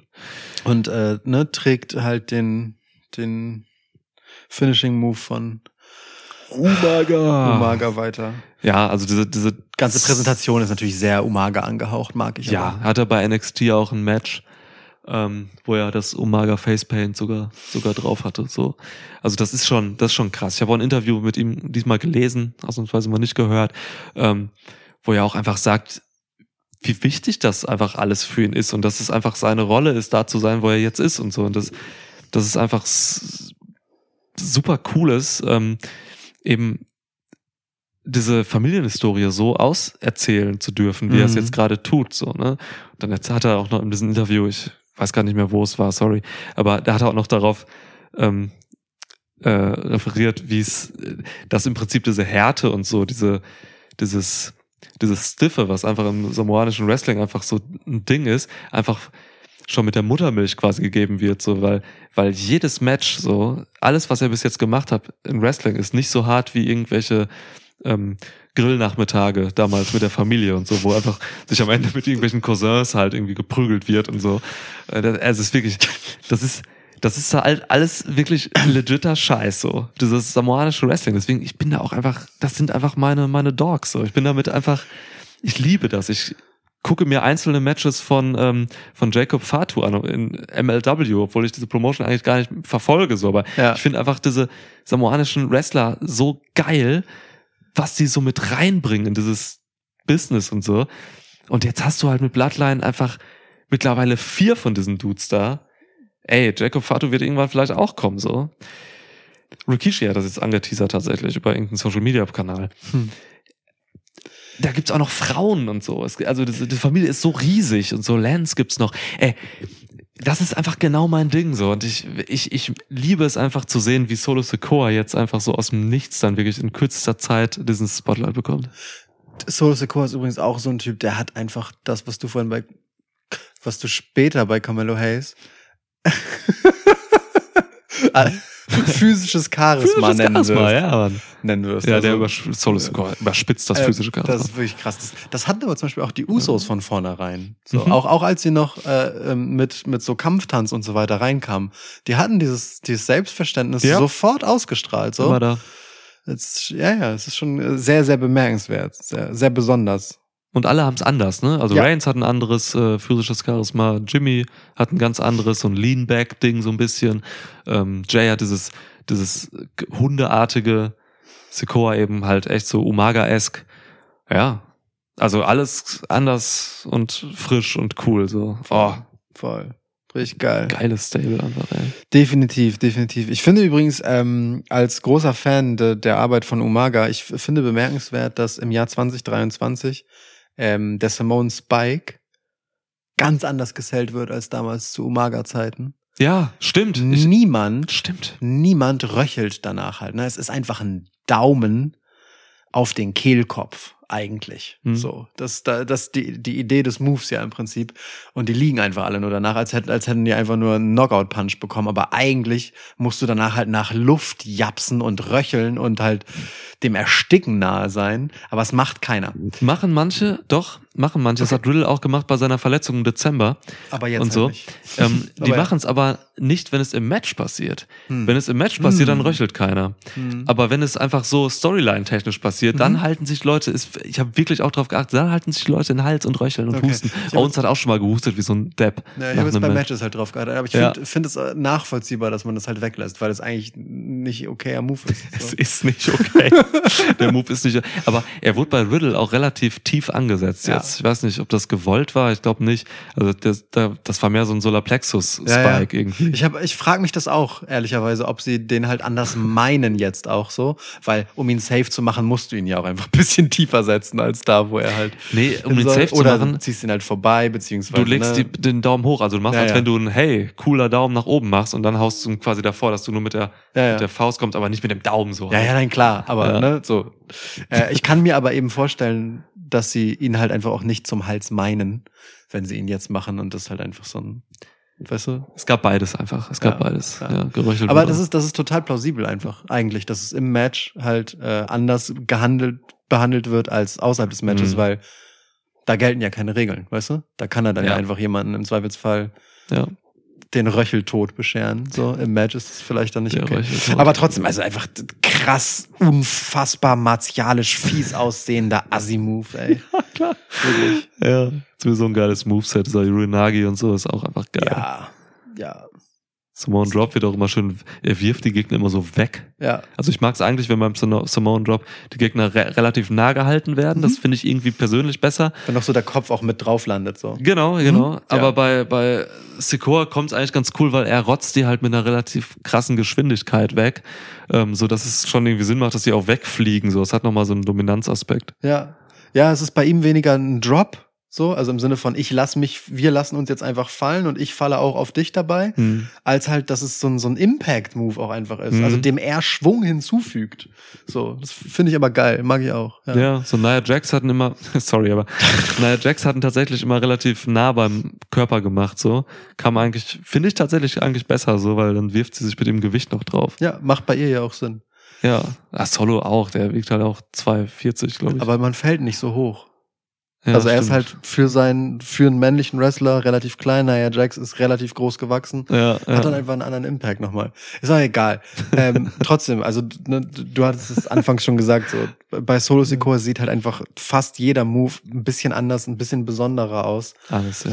Ähm, das ist schon gut so. Das ist schon gut so, weil es ist eigentlich kein innovatives Moveset. Es ist aber einfach ein, Normal, ja. ein guter Dude, der die Sachen auf seine eigene Art macht. Ja. So. Das geil. ist so Uniqueness, die man sich erarbeiten muss halt. Vor allem, wenn du in einem Main Event Stable bist, ey. Ja. Krasser Shit. Ja. Yes. Yo, was habe ich mir noch hier so alles thematisch aufgeschrieben? Ja, wir können Jay noch kurz, ähm, also Jay. da ist ja auch noch ein bisschen was passiert. JJ. Der, der gute ja. Jay hat ähm, in dieser ganzen Sami Zayn-Situation ja dann letztendlich dem Beatdown von Solo äh, gegen Sami Zayn erstmal zugeschaut mit einem Blick, den man, finde ich, nicht, also ich habe es so interpretiert, nicht lesen können soll, was er da jetzt meint. So, Mhm. die Kommentatoren haben gesagt, na, er guckt einfach zu, das stimmt. Seine Meinung dazu habe ich da drin jetzt nicht gesehen. Mhm. Dann hält er Solo auf, während er den zweiten Samoan Spike setzen will gegen Sami Zayn. Mhm. Der erste hat das Match entschieden. Ähm, so, und der zweite ist dann der, der im Beatdown kommt. Also theoretisch, wenn man der Logik folgt, dass er im Match äh, ihn nicht so gefährlich macht wie außerhalb des Matches, der, der gegen den Hals geht. Mhm. Und er hält ihn auf. Um, und das Publikum reagiert sofort mit J-Chance. Ja. Übrigens, wie das Publikum auf dieses ähm, äh, I am it von Cody auch sofort mit Cody Chance reagiert hat. Ne? Also diese, Ja? diese Momente, die funktionieren einfach richtig gut gerade. Ähm, und dann Schnips äh, macht Jay klar, was Phase ist und setzt selber den Superkick gegen Zane und dann den äh, Beatdown fort. Ja. So, total geiler Spannungsmoment, wo man diese Solo-Situation und seinen klaren Charakter, so, wofür er da ist und was er dafür tut, nämlich alles, Mhm. so, und diesen zerrüttelten Jay einfach super gut aneinander nochmal hochgeschaukelt hat. Mhm. Fand ich super. Fand ich richtig spannend, weil man ist jetzt genauso klug wie vorher, was, was Jay angeht und seine Zweifel und wa was abgeht. Aber er hat wieder so sich quasi eine weitere Woche Gnade verschafft, in der er halt das gemacht wird, was äh, gemacht hat, was von ihm erwartet wird. So und das das hält das halt einfach massiv spannend, finde ich. Ja, ich habe speziell das Segment so gelesen, dass äh, Jay Uso da tatsächlich Schlimmeres für Sami Zayn verhindert hat, weil er Mhm. den, weil der Simone Spike schlimmer ist als ein Superkick, der dann gesetzt wurde. Und dann gab es halt ein paar Stuhlschläge noch so. Aber das, was Solo Sikoa da machte, war halt eine Hinrichtungsszene, so, oder eine Hinrichtungsattacke. Und das hat Jay Uso für mich, in meiner Wahrnehmung dieser Situation, verhindert und damit Sami Zayn gerettet. Mhm. So, weil er sich halt eben noch nicht klar ist, wie er dazu steht und so. Hat sich dann alles ein bisschen mehr danach so in Richtung, okay, der ist halt wirklich nicht mehr so cool mit Sami Zayn jetzt irgendwie bewegt.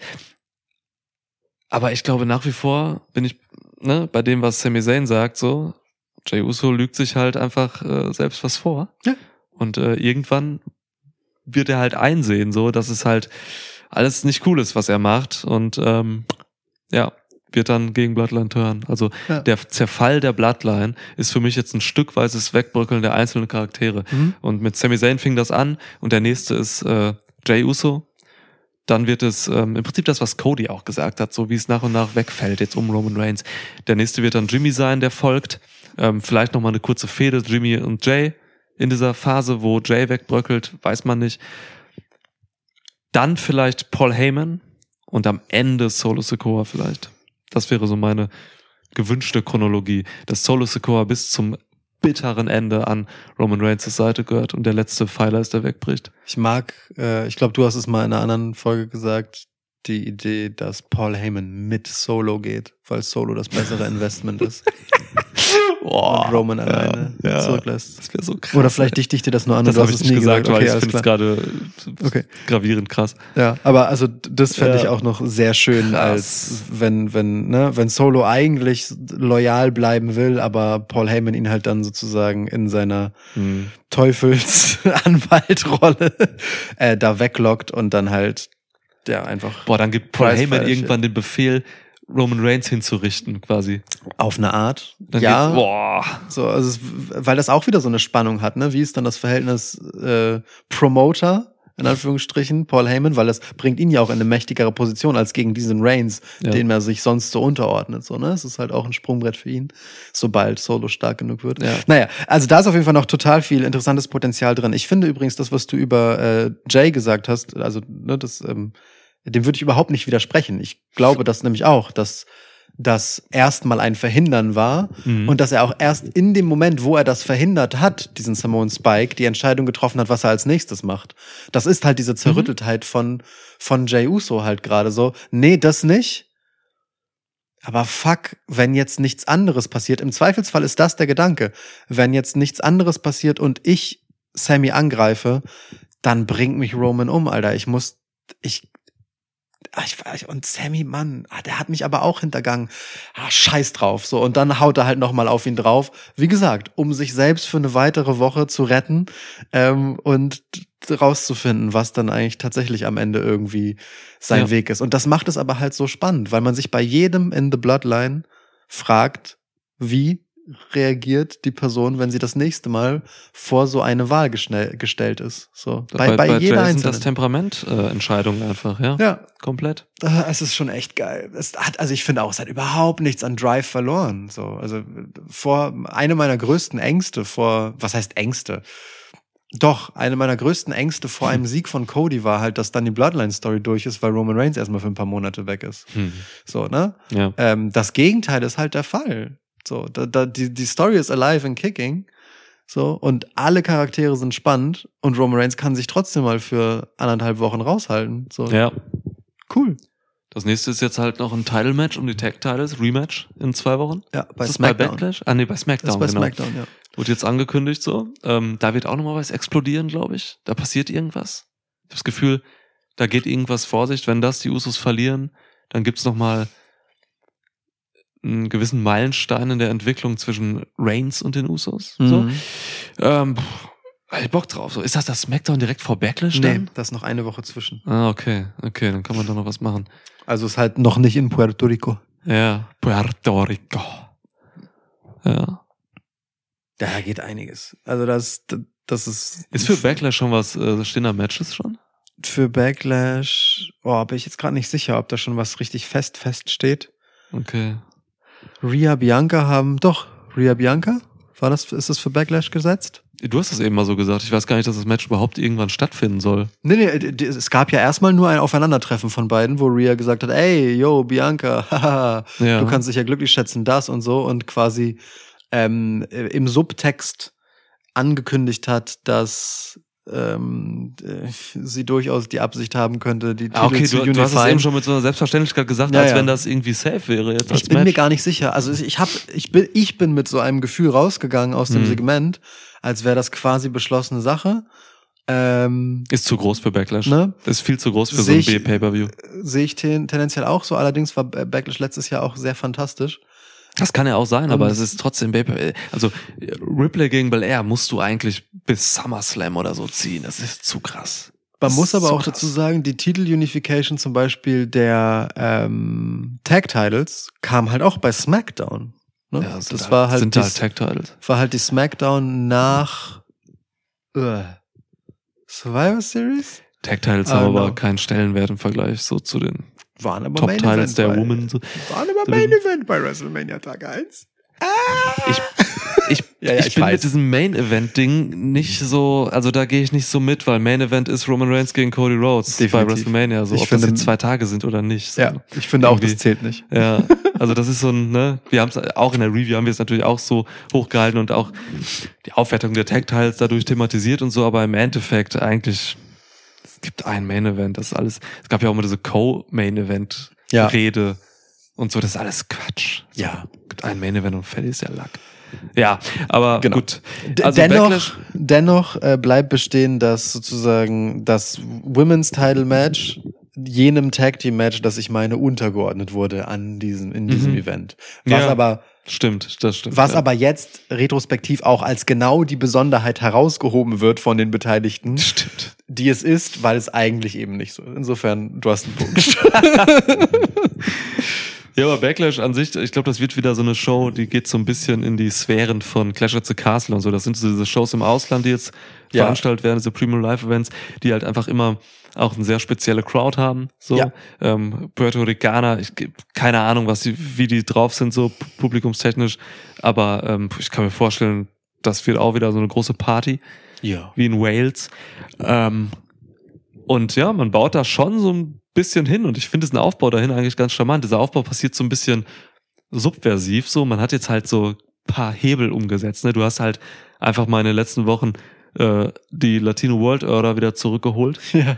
Ähm, was einfach wirklich nur für dieses Event gemacht wird, wenn du mich fragst, Ja. um da auch Merch zu verkaufen Ja. und einfach ein bisschen Augen hinzulenken, so, ey, so, ne, ähm, auch dieser, dieser Faceturn von, ähm, von Escobar und seinen Boys und Girls, so, das ist halt jetzt einfach so ein Ding für dieses Event irgendwie. Bad Bunny wird sein Match bekommen. Ja. Ähm, vielleicht ein Singles-Match gegen Priest sogar, wer weiß.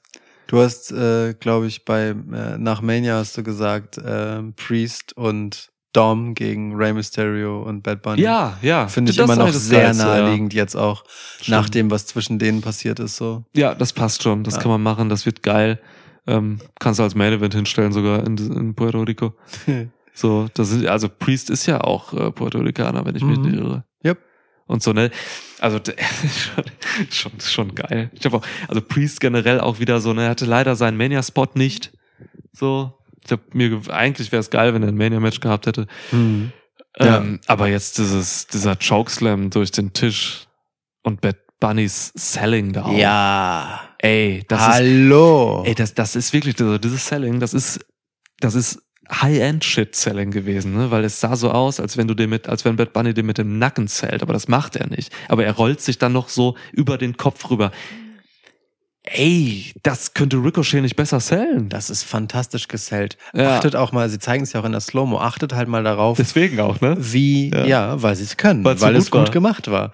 Achtet mal darauf, wie ähm, Bad Bunny den Chokeslam bis überhaupt zum Impact zählt, was der mit seinem Mhm. Kopf macht, wie der darauf reagiert, dass der gerade halt in diesen Würgegriff genommen und hochgeschleudert wird, Mhm. wie viel Emotion in dieser Reaktion steckt, um dann halt in dem Moment des Impacts richtigerweise seinen Kopf einzurollen, Ja. damit er halt einfach nicht am Whiplash stirbt, also dann die Spannung quasi reinzuziehen, die er vorher halt in diesem Kopfschütteln eben nicht hat, Ja. so, um dann nach hinten zu rollen und dann so liegen zu bleiben und dann auch den Nacken zu sellen danach. Das, ey Mann, das ist richtig guter Scheiß, so. Bad Bunny ist halt auch, so, der hat auch sein Wrestling verstanden, so. Das ist geil, das ist richtig geil. das, was wir in der Review ähm, zu dem äh, Logan Paul Match gesagt Ja. haben und zu Logan Paul generell so, ne, das trifft auch auf Bunny zu. Das ist einfach, der hat Wrestling gerafft, so, ne, der weiß, worauf du achten musst, so, das, ich weiß nicht, Mann, eigentlich ist bei Bad Bunny noch kranker, dass der diese Matches macht für WWE Ja. als Logan Paul, weil Logan Paul hat ja wirklich auch diesen, diesen, ähm, nach außen getragenen athletischen Background, so, ne? Ja. Dieses MMA-Ding und so. Bad Bunny ist halt einfach einer der erfolgreichsten Musiker der Welt, so. Ja. Der muss, du hast in der Review gesagt, so Logan Paul muss das nicht machen, der kann viel einfacher seine Millionen scheffeln. Ja. Ey, Bad Bunny ja auch, Mann. Ja. So, das ist krank, dass der das macht. So, das sind einfach wirklich, das sind Fans dieses Sports, Ja. Fans dieser, dieser, dieser WWE-Geschichte. Und die, die leben einfach ihren Traum da jetzt so. Ey, ich bin mir auch sicher, dass bei Bad Bunny das total viel den Hintergrund hat, so, äh, dass der sowas wie jetzt Backlash von vornherein haben wollte. Also, dass auch damals diese Mania-Nummer Mhm. so war, so, ey, ja Mann, lass uns das machen und lasst uns dann später auch nochmal sprechen, weil vielleicht können wir ja mal was für Puerto Rico machen. Ja. So, ähm, ich bin mir sicher, dass selbst wenn Bad Bunny dieses Gespräch nicht mit Triple H und Vince McMahon oder Nick Khan oder wem auch immer hatte, dass er das mit Damien Priest hatte und im Zweifelsfall Damien Priest gesagt hat, ey Mann, wenn wir das jetzt hier machen, Ja. dann können wir dide. so und ich finde das nur folgerichtig, dass sie das jetzt tun und das bekommt umso mehr Bedeutung, wenn man halt auch einfach als Fan sieht, dass das kein Quatsch ist und dass nicht Bad Bunny sich damit einfach nur ein bisschen Namen machen will und ein bisschen Mhm. so funny Host äh, Big Name Shit ist, sondern der da einfach richtig hintersteht und einfach sich auch reinwirft mit all dem Risiko, Ja. das da halt auch drin hängt, ne? Weil, ey, ein Chokeslam in der Höhe durch einen Tisch so zu sellen, ist halt auch nicht die safeste Nummer, die du nehmen kannst. Und das ist halt echt nix, was du mit deinem Körper tun musst, wenn du halt einfach der erfolgreichste Künstler unserer Zeit bist. So. Und der ist ja auch nicht irgendwie jetzt so, dass er- der Körper darauf halt getrimmt ist, so, ne? Der macht ja jetzt nicht Ja. jede Woche Matches oder so. Das, hat, das, das hört man immer wieder von Leuten, die halt einfach Part-Timer sind oder so. Ne? Das ist so hart, wenn du nicht in regelmäßigen Wrestling-Shit drin steckst, so dann auf einmal so, so, so, so Bumps zu nehmen. Ja. Undertaker hat das halt super erklärt auch und so. Es ist halt wow. Also ja, ja, also ich habe ich hab schon Bock auf Backlash, weil es halt anders wird. Das, das wird was Frisches so. Voll. Ich habe Bock auf diese neuen Charaktere, die man dafür aufgebaut hat. Santos Escobar ist einfach ein Star, so Hm. irgendwie in seinem in seinem Dasein. Der funktioniert einfach auch als als Face für mich irrerweise. Ja, So hätte ich auch- auch nicht gedacht. Nee, hätte ich überhaupt nicht gedacht so. Aber der kann halt auch einfach äh, alles tragen. Hatte jetzt auch ein geiles Match mit gegen wen? Gegen Priest, ne? Ja. ja, bei SmackDown. Ähm, Priest auch einfach der perfekte Typ so dafür. Bei mir ist jetzt aufgefallen, bei dieser SmackDown, so bei, bei einer Promo, ich glaube, es war diese vor dem Match war das, glaube ich, oder so, hat er nochmal irgendwas gesagt und da fiel mir auf so, Damien Priest hat für mich so ein bisschen Vibes, die mich an Scott Hall erinnern. Hm. Ähm, Im Ring auch ähnliche Qualitäten, so was das Positive angeht, aber dann auch so diese Promo-Geschichte, so dieses, dieses auch ein bisschen gechillte so, äh, dieses, äh, ey Mann, wenn du ein Problem hast so, dann regeln wir das jetzt im Ring und so. Also die haben auch so von der Art, wie sie reden und so, haben sie ein paar Parallelen. Er trägt auf jeden Fall ganz viel Selbstverständnis vor sich her, ne? So? Ah, Ja, ja, ja, absolut. Diese, diese Art Ja. des Selbstbewusstseins, Ja. die auch Scott Hall hatte, so dieses so, ja Mhm. Mann, ich bin halt irgendwie ein cooler Dude, so, ich weiß das, ich muss das jetzt nicht krass thematisieren, ich mache es einfach durch meine Art, zeige ich euch das. So, das hat Priest halt auch. Aber auf eine ganz andere Art. Bei Priest ist es ja eher noch so, ich weiß, ich bin Typ, der eigentlich mit einem seltsam hier so rasierten Muster in den Bart und halt einfach so zentimeterlangen Nieten auf den Schultern in so einem langen Mantel zum Ring läuft und trotzdem nehmt ihr mich ernst. Ja, ist ja so. Also es ist, weißt du, das wird ja null thematisiert, dass er irgendwie einfach so aussieht, wie er halt aussieht. Also es ist auch kein Gimmick im Sinne von, dass er deswegen jetzt ein finsterer, okkulter Priester ist oder sonst irgendwas, sondern der hat einfach, hat einfach ziemlich weirde Outfits an, aber trägt das mit einem absoluten Selbstverständnis. Ja. So, Aber ey, wer, genau, will, wer will denn halt was sagen? Und redet halt dann auch überhaupt nicht so geschwollen, bedeutungsschwanger. Also krasses Gegenstück dazu ist im Prinzip Carrion Cross. So, der halt Hm. so eine Figur nimmt mit allen Klischees und Sachen, die es da so, also nicht die des KGB-Agenten, nachdem er aussieht, Hm. sondern ne, dieses Okkulte und alle Klischees da reinwandert, reinschmeißt, die es halt gibt und versucht und äh, keine Ahnung, Mimik und Reaktion und Ausgeburt und das. Tarotkarten. Genau. Ey, ich dachte, äh, ich dachte wirklich, Scarlett würde ihr Handy essen, aber sie leckt eine Tarotkarte. Tarotkarte. ähm, jedenfalls sah echt so aus, Mann. Die Karte war so groß wie ein Handy. Und, keine Ahnung. Naja, egal. Ähm, jedenfalls. Aber Priest gibt sich als Charakter überhaupt nicht wie das, wonach er aussieht in seinen Outfits in der Rolle. Und ich finde aber genau das halt stark, weil das halt untermauert, dass er einen Scheiß darauf gibt, was irgendwer jetzt meint oder labert, weil was wollen die denn machen? Guck mich Wir an. können, ja. wir können das auch einfach im Ring regeln, ist gar kein Problem. Weißt du, so, das, Ja. ich finde das schon geil. Ist gut, dass du das sagst. Ja, das, ist, das, er- das ist schon echt geil. er sagt es halt genauso. Ich mein, ey, Mann, Scott Hall hat halt in Form von Razor Ramon halt einen Kubaner dargestellt, ne? ja, Aber es war Ja. auch irgendwie okay. Weißt du? So, es ist das war auch irgendwie okay. ja. Also, es ist halt mega, mega weird. Ja. Ja. Rest in Peace. Peace, Scott Hall. Ja. Ja, also schon irgendwie, irgendwie Bock drauf. Auf den Shit. ja, zu Recht. Zu Recht. Vielleicht hole ich mir noch ein Latino World Order Short, aber ich weiß nicht, ob, kann man das tragen, wenn man kein Latino ist? Irgendwie scheiße, oder? Schon schwierig. Sollte man sich als Nicht-Samoaner samoanische Tattoos gibt. Wo ich schon Bock hätte, samoanische Tattoos zu haben, aber es ist irgendwie albern. Sind ästhetisch schön, ja. Ja. Finde ich auch. Aber kannst du nicht machen, so. Ich mag auch die Idee davon halt, ne? Aber nee, ist schon schwierig. Da, ja. ja. Wobei so, so ein samoanisches Tattoo, was halt ja auch wirklich nochmal eine emotionale Komponente hat und wirklich kulturell geprägt ist, ist das schon, glaube ich, problematischer als einfach ein Fanshirt, das dafür gemacht ist, dass jeder Dulli das kaufen kann. So, naja, also bei dem Ernst. Das eine ist schon kulturelle Aneignung, das andere ist halt ein Fanshirt, das dafür gemacht ist, dass jeder Dulli das kaufen kann. Ey, ich hatte mal eine Freundin aus Trinidad, vielleicht legitimiert mich das. Ja. Das ist auch, ist, also, äh, ja, das ist die Verbindung dann zu Selena Vega. Oder? Gibt es noch ein Singles-Match, äh, Vega gegen Ripley? Die, die, die beißen sich ja schon gerade ein Ich, bisschen. finde, ich finde, die Andeutung, dass es das geben könnte, ist schon der Gipfel. okay, gut. wie, wie, also keine Ahnung. Ja, Wie kann viele sein. Ja. Inseln will dann Selena Vega entfernt von Rhea Ja. Ripley sein? ja. Ja. Äh, Rhea Ripley kann doch nicht rauskommen bei Raw und Bianca Belair konfrontieren und andeuten, dass man, dass sie diese Titel auch einfach unified. So. Und Bianca Belair übrigens cool darauf Konter geben. Ich fand, das war ein schönes Segment. Beide Ja. haben sehr gut ihre Rollen gespielt. Bianca Belair hat äh, einfach wieder genau das gemacht, was wir ihr so positiv vorher zugeschrieben haben. Die ist halt einfach immer sofort on point mit ihrem Charakter, mit dem Talk, den sie halt hat. Und es ist alles immer direkt legit. So. Mhm. Ähm, funktioniert. Null verbogen und beide gehen gestärkt raus aus der Nummer. Ähm, da kann halt Rhea Ripley nicht nächste Woche rauskommen und, und Selena Vega wie eine Gegnerin aussehen lassen. Also bitte. Stimmt. Also nee, glaube Match, ich nicht. Matches von Ripley sollten auch echt äh, sehr selektiert werden. So. Ja. Also das muss selten sein, es muss Bedeutung haben eigentlich immer. Ist übrigens geil, fällt mir gerade ein. Ähm, diese beiden Male, wo Triple H rauskam in der Woche nach Mania bei Raw und SmackDown. Mhm. Das erste Mal ging er raus und hat halt Roman Reigns präsentiert und angekündigt. Und das So. zweite Mal Rhea Ripley. Das zweite Mal Rhea Ripley. So, es ist halt krass. Und das sind einfach für mich auch einfach die krassesten Leute. So, ja, ja, ja. das ist Das- das- heftig. Das waren die beiden Champs dieses WrestleMania-Wochenendes. So, Ich- die, ja. die, die, die er herausstellen will, die tragen jetzt gerade die Fackel.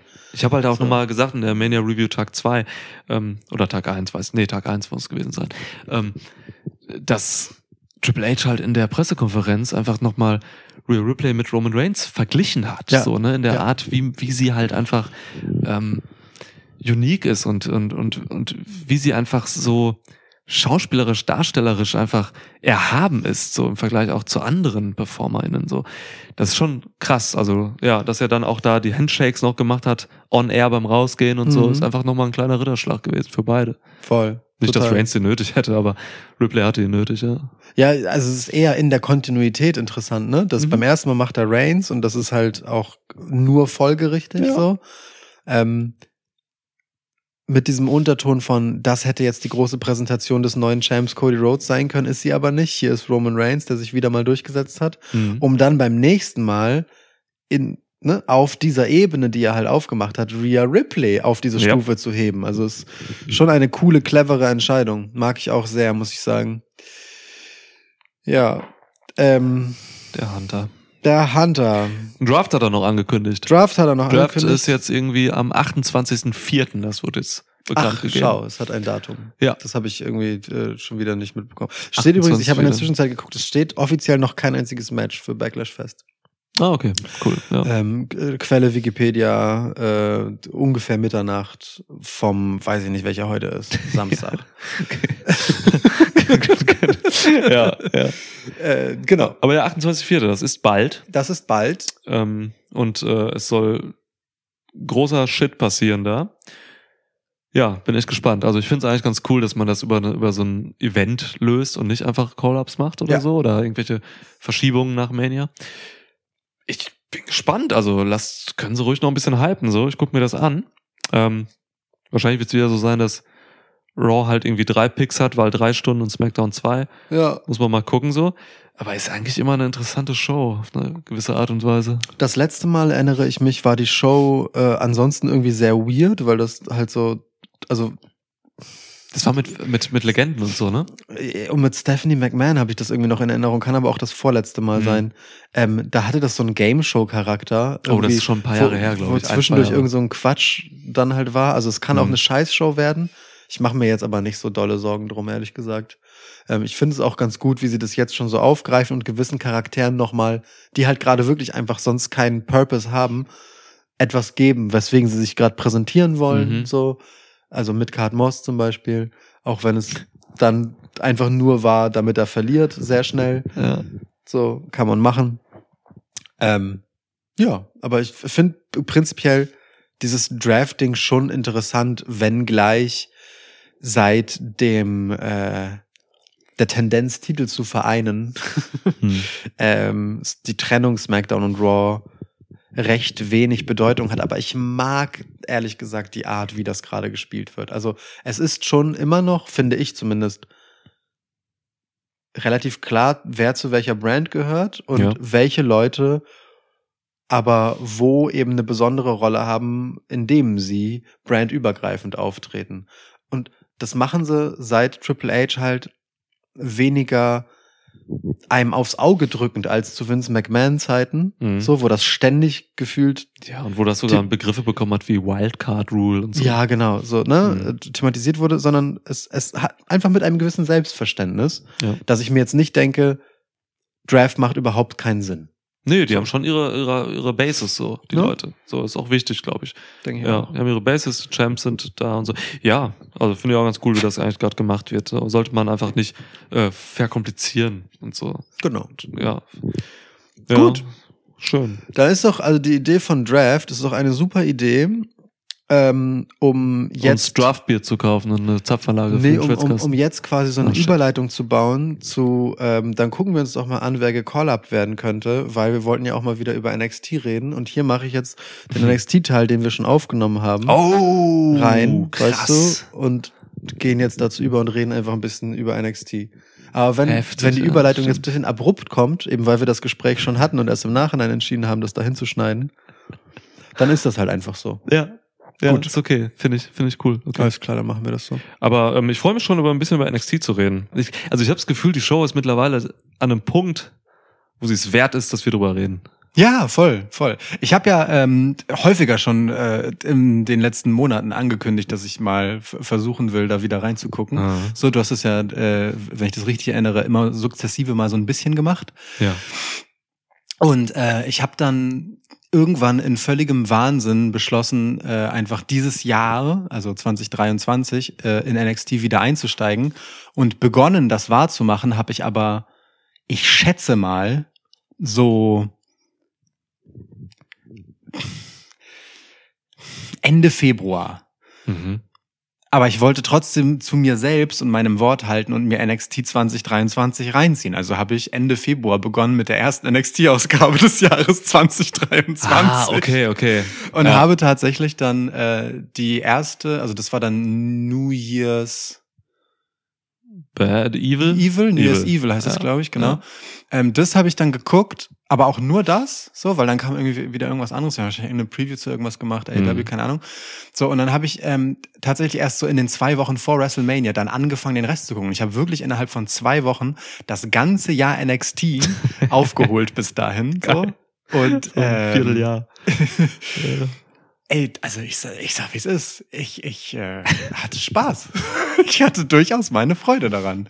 Mhm. Ja, ähm, es ist bei weitem nicht ähm, das, was Black and Gold Era NXT mal war, so. Also, ne, wir haben das in diesem Podcast, für die, die uns lange genug hören, ihr wisst das, immer hochgehalten als die vermutlich perfekte Wrestling-Show, so, Mhm. zumindest nach unserem Gusto. Damals, ja.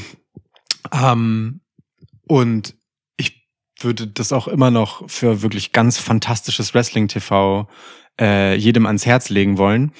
Mm, Und das ist NXT 2.0 äh, überhaupt nicht.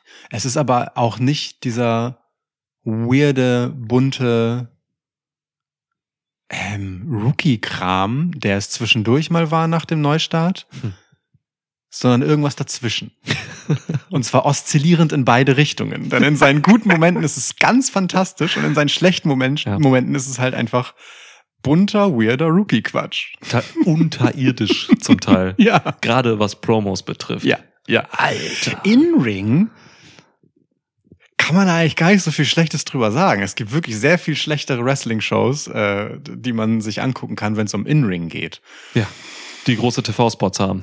Ja, Ja. ja, de definitiv. So, aber äh, ja, ähm, das, was sie dort eigentlich lernen, nämlich TV-ready werden, das ist ein langer Weg, sieht man dann da. Ist es, ist es, safe, ja. Und das ist nicht nur das TV-ready werden, was die da lernen, das ist halt tatsächlich auch von, von Grund auf einfach wirklich ähm, das Wrestling-Business, so, ne? Mhm. Ähm, also wirklich, das, da sind Leute bei, die machen das seit sie da sind erst so, ne? Sind irgendwelche, hier über das NIL-Programm kommen dann irgendwelche College-Athleten und Athletinnen da rein und so Mhm. und die haben vorher das nicht gemacht und die lernen das da und so, ne? Und also kriegen wirklich die Basics dabei gebracht und dürfen auch, und das ist ein anderer Punkt, und das ist nicht nur für die Rookies, sondern auch für Leute, die das schon ein paar Jahre machen, auch bei NXT vielleicht, die dürfen sich da einfach charakterlich komplett ähm, ausprobieren. In Mhm. alle Richtungen. Ne? So ein, so ein, nimm mal so ein Duke Hudson, der, was der alles gemacht hat in den letzten Jahren bei NXT. Der war so ein Poker-Dude, der irgendwo hinten saß und mehr habe ich dazu nicht zu sagen. Und dann hat er irgendwie sich in der Fehde gegen Cameron Grimes mal irgendwann den Schädel kahl rasiert. Dann war er jetzt, dann ist er jetzt bei Chase U und zwischendurch war noch, hat er mal eine Affäre gehabt mit, ähm, mit der Freundin von Indy Hardwell damals. Und also wirklich, weirdesten Scheiß innerhalb kürzester Zeit, von ein paar Monaten einfach machen die alles so, ne? Ja. Das ist super. Das ist, also das ist tatsächlich einfach so ein, so ein kleines Labor, Ja. ähm, wo Leute irgendwie sich probieren. Und irrerweise wird das im TV gezeigt. Also, ich, das ist ir- wirklich, also ich, ich, ich mag das auch, ich finde das auch lustig und spaßig tatsächlich, aber du brauchst schon ein gewisses Mindset, um diese Show zu gucken. Du kannst jetzt dich nicht da als typischer Twitter-Smartmark-Pisser hinsetzen und sagen, äh, und, und NXT gucken und das dann bewerten, weil da kommt nur Kacke bei raus. Ne? Ja. Also du darfst das halt nicht so ernst nehmen. Nee, und das Ja. ist ja auch, ähm, also allein schon wegen dem, was du sagst, ne, es ist ja auch so, es streng genommen zerschmettert das K-Fape ja auch völlig. Also wenn so, so Leute binnen weniger Wochen einfach auf links gedreht da wieder rauskommen, so mit der Selbstverständlichkeit der Welt, so, Mhm. ähm, dann ist halt auch irgendwie klar, dass das halt erfundene, gescriptete Geschichte ist so. Und das ist also so, ne? Also also ich finde es schon mutig genug, dass NXT überhaupt existiert in dieser Form, weil das war ja auch das Ja. alte Black and Gold NXT nicht. Das ist ja jetzt wirklich einfach ganz knallhart gesagt, das ist developmental, aber im TV gezeigt so. Und es ist auch Mhm. nicht eine YouTube-Show oder so, sondern es ist einfach, Mann, das läuft im Fernsehen, Ja. Fernsehen. So. Ähm, aber halt ohne, dass dir das jemand erklärt. Ohne dass jemand halt sagt, so, hier sind Leute in Ausbildung und das ist so und so, sondern da wird mit aller Selbstverständlichkeit werden dort Wrestling-Storylines erzählt. Und manche von denen gehen halt nach allen Regeln der Kunst, sämtliche Kontinuitäten beziehen sich auf Dinge zurück, ne? So Ja. Long-Term-Stories, bla bla bla, Charakterentwicklung, Progression, da ist viel schon auch drin und läuft. Mhm. Und dann gibt es andere, da passiert von einer Woche auf die nächste halt einfach komplett wirres, nicht zusammenhängendes Zeug. So. ähm, Und was sage ich von Woche zu Woche, von Moment zu Moment im Endeffekt. Ne? So. Also das ist schon schon ganz komisch. Es, es, es erinnert sich, es erinnert mich vom Feel so ein bisschen an so so so Sketch-Comedy-Shows. Mhm. Nur mit Wrestling. Also einfach weil, ähm, äh, ich nehme mal Switch oder sowas, weißt du? Ja. Wo, wo halt einfach so, so in Abfolge Dinge äh, kommen, die mit unterschiedlichen Personen, die mitunter vielleicht was, aber oft auch einfach nichts miteinander zu tun haben, die, die irgendwie so einen gemeinsamen Nenner haben. In dem Fall ist das Wrestling, aber ansonsten ist das halt ungefähr alles, was es sein könnte, in so einer vollschnellen Abfolge, weil in so einer Folge NXT kommen ja auch einfach irre viele Charaktere vor. Das hat ja ein Mhm. Tempo, Ja, äh, wie, wie da rausgepfeffert wird und wie viele Leute das Screentime kriegen, so. Ähm, das guckt sich halt einfach wirklich wie, wie so, als wären das nur so Clips, so, als würde man wie durch Social Media scrollen eigentlich so. Weißt du, so, so ein paar Videohäppchen zwischendurch so. Manche bunt. sind, manche sind gut, manche sind nicht so gut so. Ja, ey, du, das, das ist eigentlich ein richtig geiler Vergleich. Das ist eigentlich ein richtig geiler Vergleich. Das passt halt irgendwie. Ähm, ja, weil es auch so bunt ist und so. Und äh, das Verrückte dazu ist ja noch, dass es alles in einem geschlossenen Kosmos stattfindet, ne? In, diesem, in dieser kleinen, kleinen Halle, Ja. wo einfach auch immer die gleichen Leute sitzen. So. Also das problematisieren teilweise WrestlerInnen im, in Interviews auch Mhm. von NXT und so, dass es einfach ein schweres, schweres Publikum ist, so weil die entwickeln halt immer auch ihre Lieblinge und so. Und äh, das macht das Experimentieren tatsächlich irgendwie ein bisschen schwierig, weil Mhm. wenn du immer die gleichen ähm, Gesichter da hast, die gewöhnt sich ja auch an dich und so. Und wenn du dann wirklich äh, auch mal wirklich was ganz Verrücktes ausprobierst, irgendwie, weiß nicht, einen verrückten Turn einfach, Heel-Turn, Face-Turn oder so, dann können die dir das auch mal übel nehmen, weil es keinen Sinn macht oder so. Ja. Das ist anders, als wenn du jetzt wirklich immer on the road bist zum Beispiel und ein komplett anderes Publikum hast. Ja, wild. Äh, Das Publikum reagiert manchmal ja auch völlig irrational. So. Also da, da werden ja manchmal einfach Leute weggewattet oder mit irgendwelchen Chants konfrontiert, während die halt eine ernste Promo halten wollen. So. Ähm, die, die sabotieren die Show ja teilweise auch einfach, wie sie Bock haben. Aber das ist, das ist wiederum für den Prozess so äh, ja auch total wichtig, dass die PerformerInnen das lernen, damit umzugehen, wenn das Publikum eben nicht nach deiner Pfeife tanzt. So dann zu, einfach ne, die Interaktion zu checken und im Zweifelsfall entweder dein Skript durchzuziehen und zu gucken, wie du da halt hinkommst, dass Mhm. es funktioniert, oder eben davon abzuweichen, um und das mit aufzunehmen, wenn es halt geht. Also eigentlich ist es ganz geil, dass da halt ähm, weiß ich nicht, bei diesem Training immer die gleichen Leute zu gucken. Bei dem Training. ja, aber Training ist ein Ding, ne? Also man darf nicht vergessen, dass diese, diese Rookies da auch ähm, haben halt wirklich einfach den Performance Center im Rücken ne? und haben halt Ja. wirklich die geilsten Trainer und Trainerinnen, so die man im Wrestling-Business haben kann. So, ne? Und das sieht man ja auch an, an teilweise irren Entwicklungen von, von Leuten da. So eine Tiffany Stratton, die das halt äh, Mhm. ein paar Tage macht, ist auf einmal schon, ähm, also meiner Meinung nach, fast schon Main Roster ready. Ja. So, ne? Die muss noch wrestlerisch ein bisschen was lernen, auf jeden Fall so, aber trotzdem, das ist, da sind wirklich super krasse Mentoren und Mentorinnen an der Arbeit. So, Voll. das, ist, das, das sieht man schon. Also auch so ein, ich weiß nicht, ich weiß immer nicht genau, wie lange jetzt Leute da sind, wie lange nicht so, ne, aber da sind Leute bei, die machen das echt ein paar Monate erst so und die können eigentlich noch gar nicht so gut sein, wie sie dann endlich letztendlich sind. Ja. Wobei ich, wobei ich Level Up zum Beispiel noch nie gesehen habe. So. Also Oh, es, ich ne, auch nicht. Es auch gibt nicht. ja quasi noch so die Vorstufe von NXT. Ja. Stimmt. Förderschule so. genau. Ja. Oder Nachhilfeprogramm, je nachdem, Ja. wie man will, keine Ahnung. Ähm, Ich meine nicht Förderschule. Wie heißt das zwischen Kindergarten? Vorschule, meine Vorschule, ich. ja. ja. ja, ja. Förderschule ist ich was anderes. Genau, das ja. Ähm, also da, da könnten ein paar Leute schon früher äh, auftauchen, aber trotzdem ist ja egal. Ich finde äh, total interessant auch, dass man ähm, bei ganz vielen Leuten halt einfach sieht, wann sie, also ob ob sie es sind, die funktionieren, oder ob es das, was sie machen, ist, was funktioniert. Mhm. Weißt du, wie ich meine? Also äh, zum Beispiel Soul Ruka. Mhm. Ähm, ey, das ist voll das langweilige Kack-Babyface-Gimmick.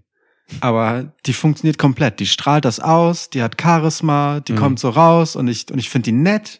So, dann macht die völlig irre Sachen. Ich bin so, was? So, und, und dann ist auch cool. Und ich erwarte von der eigentlich gar nicht mehr. Die funktioniert einfach sofort. So, ne? Das Ja. ist so. Tiffany Stratton dasselbe in Heel. So, das Mhm. funktioniert einfach sofort, weil das ist auch nichts Neues oder Spannendes oder Interessantes, was sie macht. Es sind es die komplett random Mandy Rose Heel-Persona, die man durch die gesamte Geschichte des äh, Women's Wrestling so durchziehen kann. Ja. So, aber sie funktioniert, weil sie das halt ausstrahlt auf eine Art.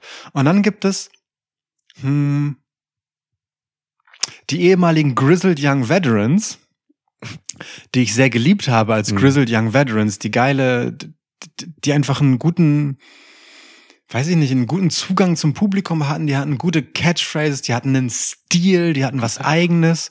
Smash Mouth. Ja. British Strong Style. So, ja. und das hat, das hat richtig gebockt. Also auch so, was eben, ne, Matches, die sind ja auch immer noch gut im Ring, die haben ja nichts verlernt. Klar. So, aber die hatten halt was Eigenes, obwohl sie eigentlich im Prinzip jetzt auch nichts neu erfunden haben. Aber es hat halt Mhm. funktioniert, weil es zu ihnen gepasst hat. Jetzt, aber jetzt Schism ist halt so einfach das random Dark Fantasy Gimmick, in dem ich mich nicht wohl mit denen fühle, ja, wo, wo was bisschen aufgesetzt wirkt. klar. So, und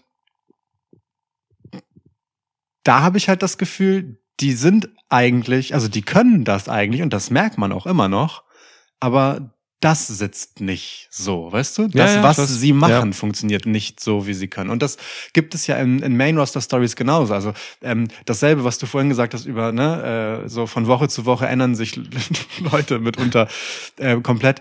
Ey, mach das mal mit Midcard Moss, äh, Madcap Moss. So. Ey, der hat im letzten Jahr gefühlt auch drei Charaktere durchgespielt. Ja. Im Moment ist er halt der Freund von Emma. Das- Aber das, ist, aber das ist, das ist sein komplettes Gimmick. Ja, so, ne? Davor war er der Witze, nee, davor war er so der, äh, äh, weiß ich nicht, der Typ, der plötzlich in Richtung ähm, Main Event vorpreschen soll, so ein bisschen, aber vorsichtig, nicht zu doll.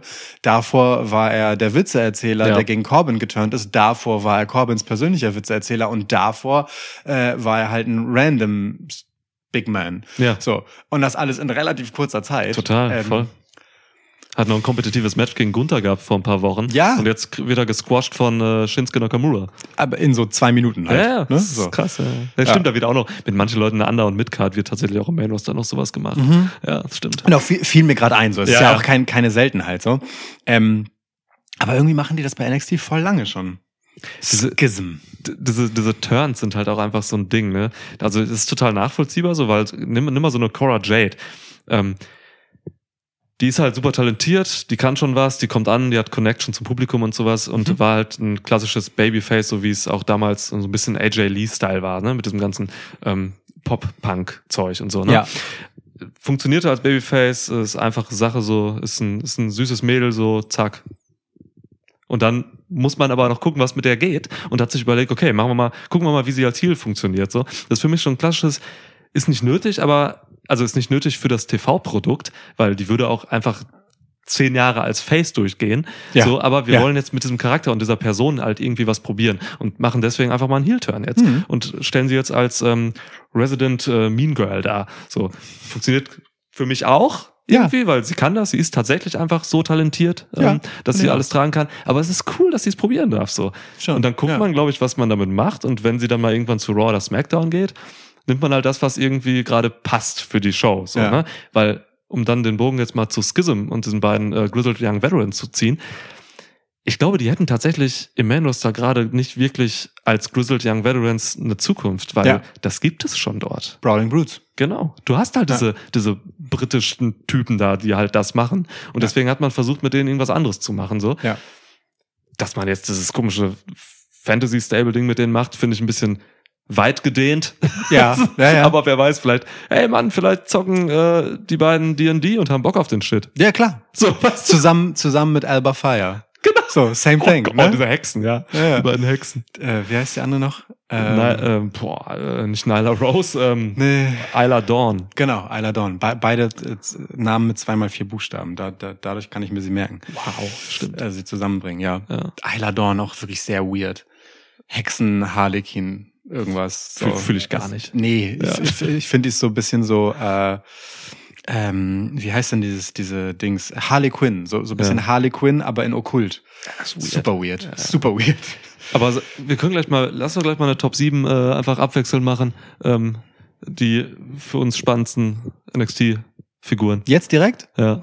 Ich äh, soll, soll äh, okay, wollen wir es wollen wir es so machen? Äh, Eine andere Möglichkeit, also ähm, wäre halt auch noch, pass auf, bevor wir das machen. So, wir machen die Top 7 genauso, wie du gesagt hast, damit ich das nicht unnötig verkompliziere. Ich äußere meinen Gedanken, den ich habe, jetzt einfach so. Okay. Ähm, Cora Jade ist ja jetzt auch eine Weile tatsächlich schon raus gewesen. Ich wüsste nicht, dass sie verletzt gewesen wäre, ehrlich gesagt. Ähm, so tauchte halt zwischendurch mal in irgendeinem Elimination-Qualifikationsgedöns auf. So, aber war ansonsten relativ viel weg vom Fenster. Auch jetzt Richtung WrestleMania. Ähm, für mich relativ klarer Pick-Kandidatin für äh, die kommende Draft-Veranstaltung von WWE äh, und genau deswegen vermutlich äh, auch jetzt erst einmal mit dem Gimmick, was sie halt zuletzt hatte, rausgehalten, damit man alle Optionen mit ihr offen hat, wenn man sie halt pickt. So und das gerade bei NXT im Hinterkopf zu haben, während halt äh, ne, schon angekündigt wurde, dass wieder gedraftet wird, ähm, macht es ja auch noch mal interessant auf Leute zu gucken. So, ne? Ja, total. Weil wer jetzt gerade raus ist oder rausgezogen wurde, so ähm, Roxanne Perez, Titelverlust, so ist Türöffner Richtung Main Roster. Mhm. So kann man natürlich eher total doof sehen, dass sie so schnell wieder ihren Titel verloren hat. Ich glaube eher nicht, dass es so zu lesen ist. In kann drei aber, Jahren interessiert das niemand mehr, wie lange sie das Ding gehalten hat. Genau, so, ne? kann also ich kann mich aber auch irren. Mhm. Aber dennoch, äh, das sorgt ja auch für, für zusätzliche Spannung auf jeden Fall, ähm, was das angeht. Gerade bei den Damen habe ich das Gefühl, dass da relativ viel los ist Richtung äh, Main Roster. Aber gut. Total. Women's Roster ist ja auch mega groß bei NXT. Ja, Und ähm, hat auch eine ziemlich ähm, gute Talentdichte einfach, also Voll. qualitätsmäßig. Ja. Ähm, ja, deswegen hat man jetzt auch zu ähm, zum Rumble oder so überhaupt keine NXT-Leute geholt, ne? Da war ja true. Ja, stimmt. nur war nicht Roxanne Perez war da, oder beim Rumble? Ja, sie war da. Okay, aber sonst da war ja echt nicht viel. So, es gab keine Call-ups nach dem Rumble, nach Mania Nee. nicht. Nee. Ähm, Raw After Mania zum Beispiel ist ja auch so ein, so ein, so ein Spot, wo man eigentlich ähm, mal vielleicht ein, zwei NXT-Leute hochbringt. Das macht man für den Draft jetzt auf jeden Fall. Ja. ja. Generell war, ne, also die Woche nach Mania war jetzt so Comeback-mäßig gar nicht so viel passiert. Riddle und Shinsuke Nakamura. That's it, oder? Stimmt, und das sind einfach nur Verletzungs- oder ähm, Sucht-Comebacks quasi. Ja. Genau. Ja. Oder in Storyline gesprochen, Verletzungs-Comebacks. Ja, ja. ja, stimmt. Leute, wenn das übrigens überhaupt nicht interessiert, weil er oder sie sagt, ey, NXT geht mir so am Arsch vorbei, ihr Penner, was labert ihr für einen Müll? Verpisst euch. Ähm, wer, wer das jetzt sagt. So. Ach so, ich dachte, das verpisst euch waren die Leute gerichtet, alles klar. Achso, nee, das war jetzt noch, ich war noch in den Leuten Ja. sprechend. Ja, ja, war jetzt okay, nicht an die klar. Leute gedacht. Die Ja. Leute können das ruhig sagen. Ja, ist okay, Äh, klar. Die gucken, glaube ich, echt wenig Menschen. Ähm, wir reden da nicht ewig drüber. Ich hab, wir kommen gleich auch zu anderen Themen. Ja, Aber wir haben da halt jetzt einfach irgendwie Jahre oder so nicht drüber gesprochen über NXT. Ich glaube, es stimmt wirklich, dass es Ja. Jahre nicht waren. Also seit Ende der Black and Gold Era haben wir, glaube ich, kein einziges Takeover mehr besprochen und Mhm. dementsprechend auch kein NXT. Ja. ja, krass. Aber ist das Jahre her im Plural? weiß es auch nicht. Lass es mal ein Jahr ja, sein. egal. Wir saßen noch mal irgendwann bei Wobei, dir auf der mal. Terrasse und haben mal irgendwie über so ein Ding gesprochen. War ähm, Braun Breaker nicht über ein Jahr NXT Champ, so fast zwei Jahre mäßig? Weil dann müsste es halt ziemlich genau so lange her sein, wie er halt Champ ist. Boah, ich, war- ich glaube, Braun Breaker Baby war nicht zwei Jahre Champ, oder? Keine Ahnung. Weiß ich nicht. Auf jeden Fall Ey, relativ lang. Zeiten und so, Corona, ja, Shit, eben. Pandemie, genau. Ja, ja, definitiv. wow. Zahlen, Zeiten sind ja auch im Wow, Endeffekt. ja, ne? keine Ahnung, Dimensionen. ja. Okay, machen wir jetzt noch diese Top 7? ja, lass mal machen. Machen wir diese Top 7. Ja. Okay, Kamala Hayes. Hey, wenn du ihn Him. nicht nennst, muss ich ihn nennen. Ne? Also ja. Him. Camelo Hayes ist him. Hatte witzigerweise genau in seinem äh, großen Match einen kleinen Hupsi. also jetzt bei äh, Stand and Deliver. Mhm. Relativ früh im Match. Hat, finde ich, das aber gut umgedreht, weggesteckt. Äh, es so, also es hat sogar in der Match-Storyline dann Sinn ergeben, wie es passiert ist. Keine Ahnung, ob die einfach geil improvisiert haben. Ähm, oder was weiß ich, was da passiert ist, aber auf jeden Fall ist das ganz fantastisch aufgefangen worden, so, dass es halt weiterging und ey, man, Carmelo Hayes ist einfach him. Ich bin Fan seit Tag eins und er hat halt einfach nicht nachgelassen. Der, auch der macht, obwohl er mit ziemlich viel Talent äh, und Können auch schon reingegangen ist in die ganze Mhm. Nummer, sichtbare Fortschritte und äh, also ob er ein Draft-Kandidat ist, ich glaube nicht, weil sonst hätte er den Titel jetzt nicht bekommen. Mhm. Ähm, aber der könnte auch jetzt schon locker bei Raw oder SmackDown rumhüpfen. Ähm, es ist nur eine Frage von, gibt es gerade Platz für ihn? So. Ja. Ja, das ist die Sache, ne? Stimmt. Und deswegen ist ein bisschen, bisschen, äh, ich sag mal, NXT Main Event Picture für ihn erstmal gut, weil er da eine wichtige Rolle spielen kann Mhm. und sich etablieren kann. Und dann ist das, glaube ich, die bessere Startvoraussetzung, als jetzt halt äh, zu Raw oder SmackDown zu kommen, wo es eh schon relativ eng ist. So. Ja, total. Auch Camelo Hayes ist so ein Typ, der muss jetzt erstmal, der kam als Heel rein und der ist jetzt gerade Face. So, das Mhm. heißt, du musst, äh, du musst da auch erstmal beide Seiten zeigen, was du kannst. Ähm, und das macht er gerade so, ne? Der Typ ist einfach, also der, der hat halt genau auch das, was, was du nicht lernen kannst oder so. Der hat dieses, dieses wirklich von innen kommende Charisma, so, ne? Ja. Der hat, ähm, der hat Charisma am Mic, der hat im Ring Charisma, der hat dieses, was ich mal gerne physisches Charisma nenne, Mhm. ähm, was im Prinzip nichts anderes als Aura oder Präsenz ist, so, ne? Wenn der Typ im Raum ist, so, dann, dann, dann, dann, dann scheint der, also das Licht auf ihn, so, das ist einfach, der hat Connection zum Publikum sofort, so, der macht nichts Überflüssiges, ne? Der hat, der lädt alles mit Bedeutung auf, was er tut und der macht gar nicht so viel, ne? Das Also das ist him. jetzt kein, ist jetzt kein, kein Blasebalg, der da irgendwie jetzt sonst wie rumpost oder so. Ja. Der macht einfach seinen Shit so und es ist authentisch. Ey, ich glaub dem alles Ja, und der kann alles so. ja, Fertig, ja. voll. Und er hat noch locker Luft nach oben, jede Menge, so, also, ne? Ja. Ähm, da kratzt ja nur da dran, also, er, man sieht ihm einfach noch mehr Potenzial an. So, und insofern, das ist schon, lässt- Hayes ist ein besserer Ricochet. Ricochet ist ein bisschen athletischer im Ring, aber mein Gott, so, das macht ähm, Camilla Hayes wieder mit Charisma weg, wett, was im Endeffekt wichtiger ist. Ja, ja. Also Ja. long term auf jeden Fall. So und Ja. fürs TV-Produkt. Also er ist bei weitem noch kein besserer Wrestler als Ricochet, aber das ist ja nicht die Frage. So äh, Ja. Ricochet macht das Ganze halt so, weiß ich nicht, 15 Jahre länger. ja, so, ne? also äh, gibt ihm mal ein bisschen Zeit und vielleicht wird Ricochet auch immer der bessere Highflyer bleiben, aber Camelo Hayes kann schon eine Menge in Und- seinem fucking jungen Alter. Und er hatte Trick. Trick Williams, einfach Ey. geilster Typ. Trick Williams aktuell mein Lieblingsmanager. Ey, Wrestlender Manager, lustigerweise, ne? Also, True, ja. aber ich brauche ihn nicht wresteln. So, also, obwohl es ganz witzig ist, ehrlich gesagt. Ja, ich ist finde witzig. find ihn im Ring auch nicht scheiße. Nee, absolut nicht. Ist gut. Hat mich positiv überrascht. So. Ja. Wurde ja auch ein Stück weit gehypt, als er dann endlich mal gewrestelt hat. So. Ist auch Ähm, kranke Form, der Mann, ne? Ja, ja, ja, definitiv. Irre, wie die aussehen. Ähm, Aber ey, keine Ahnung, der ist halt. Natürlich ist er nicht so witzig wie Montez Ford oder so. Ja. Und natürlich ist er nicht so, so, so Gadda-Straße-mäßig wie die Usos. er ist irgendwas dazwischen davon, aber er ist halt irgendwie authentischer als beide. Allein schon aus dem Fakt, dass ich ihn krass finde, obwohl er diesen, diesen leichten Sprachfehler hat. So, und ich ihn trotzdem irgendwie deswegen nicht weniger krass finde, so, also als Typ, weißt du? Ja. Ähm, und weil ich halt einfach maximal die Hälfte von dem verstehe, was er labert, weil das alles so dicht gepackt ist mit Slang und Referenzen und irgendwelchem äh, und irgendwelchem Zeug. Ich meine, er hat ja einfach 70 Catchphrases für Carmelo Hayes. So, Carmelo Hayes selber Mhm. hat halt anderthalb, aber Trick Williams hat halt einfach ein ganzes Lexikon davon. Mello weiß auch manchmal gar nicht, was Trick da über ihm sagt. Es ist der guckt so dann geil. so, ah, okay. Es ist halt so geil. Der, der, das ist halt so ein richtig perfekter Promoter-Typ. Der kommt rein, labert irgendwas, du schnappst die Hälfte davon auf und denkst Ja. dir nur, okay, heftig. Ja. Und da war ja noch mehr, aber das habe ich nicht verstanden in dem Tempo. Es muss wirklich heftig sein. Ich finde es voll geil, wirklich. Der ist eine geborene Spokesperson. Ja. Also ich muss sagen, ich finde ihn, du sagst gerade, er ist nicht so lustig wie Ford. Ich finde ihn lustiger als Ford, aber das ist dann im Endeffekt vielleicht auch eine Sympathiesache oder was halt anklingt. So. Ja, genau. Ja. Ich, ich, ich meine so im Fall von klassischem komödiantischem Auftreten, so weißt du, er ist nicht so der nicht so der Witzeerzähler, wie es Ford ist. Aber ja, ich persönlich kann auch besser über ihn lachen als über Ford. Ja, das ja, ist, definitiv. Ich finde, finde ihn wahnsinnig lustig. Ja, okay, gut. Aber ist Trick auf der Top 7?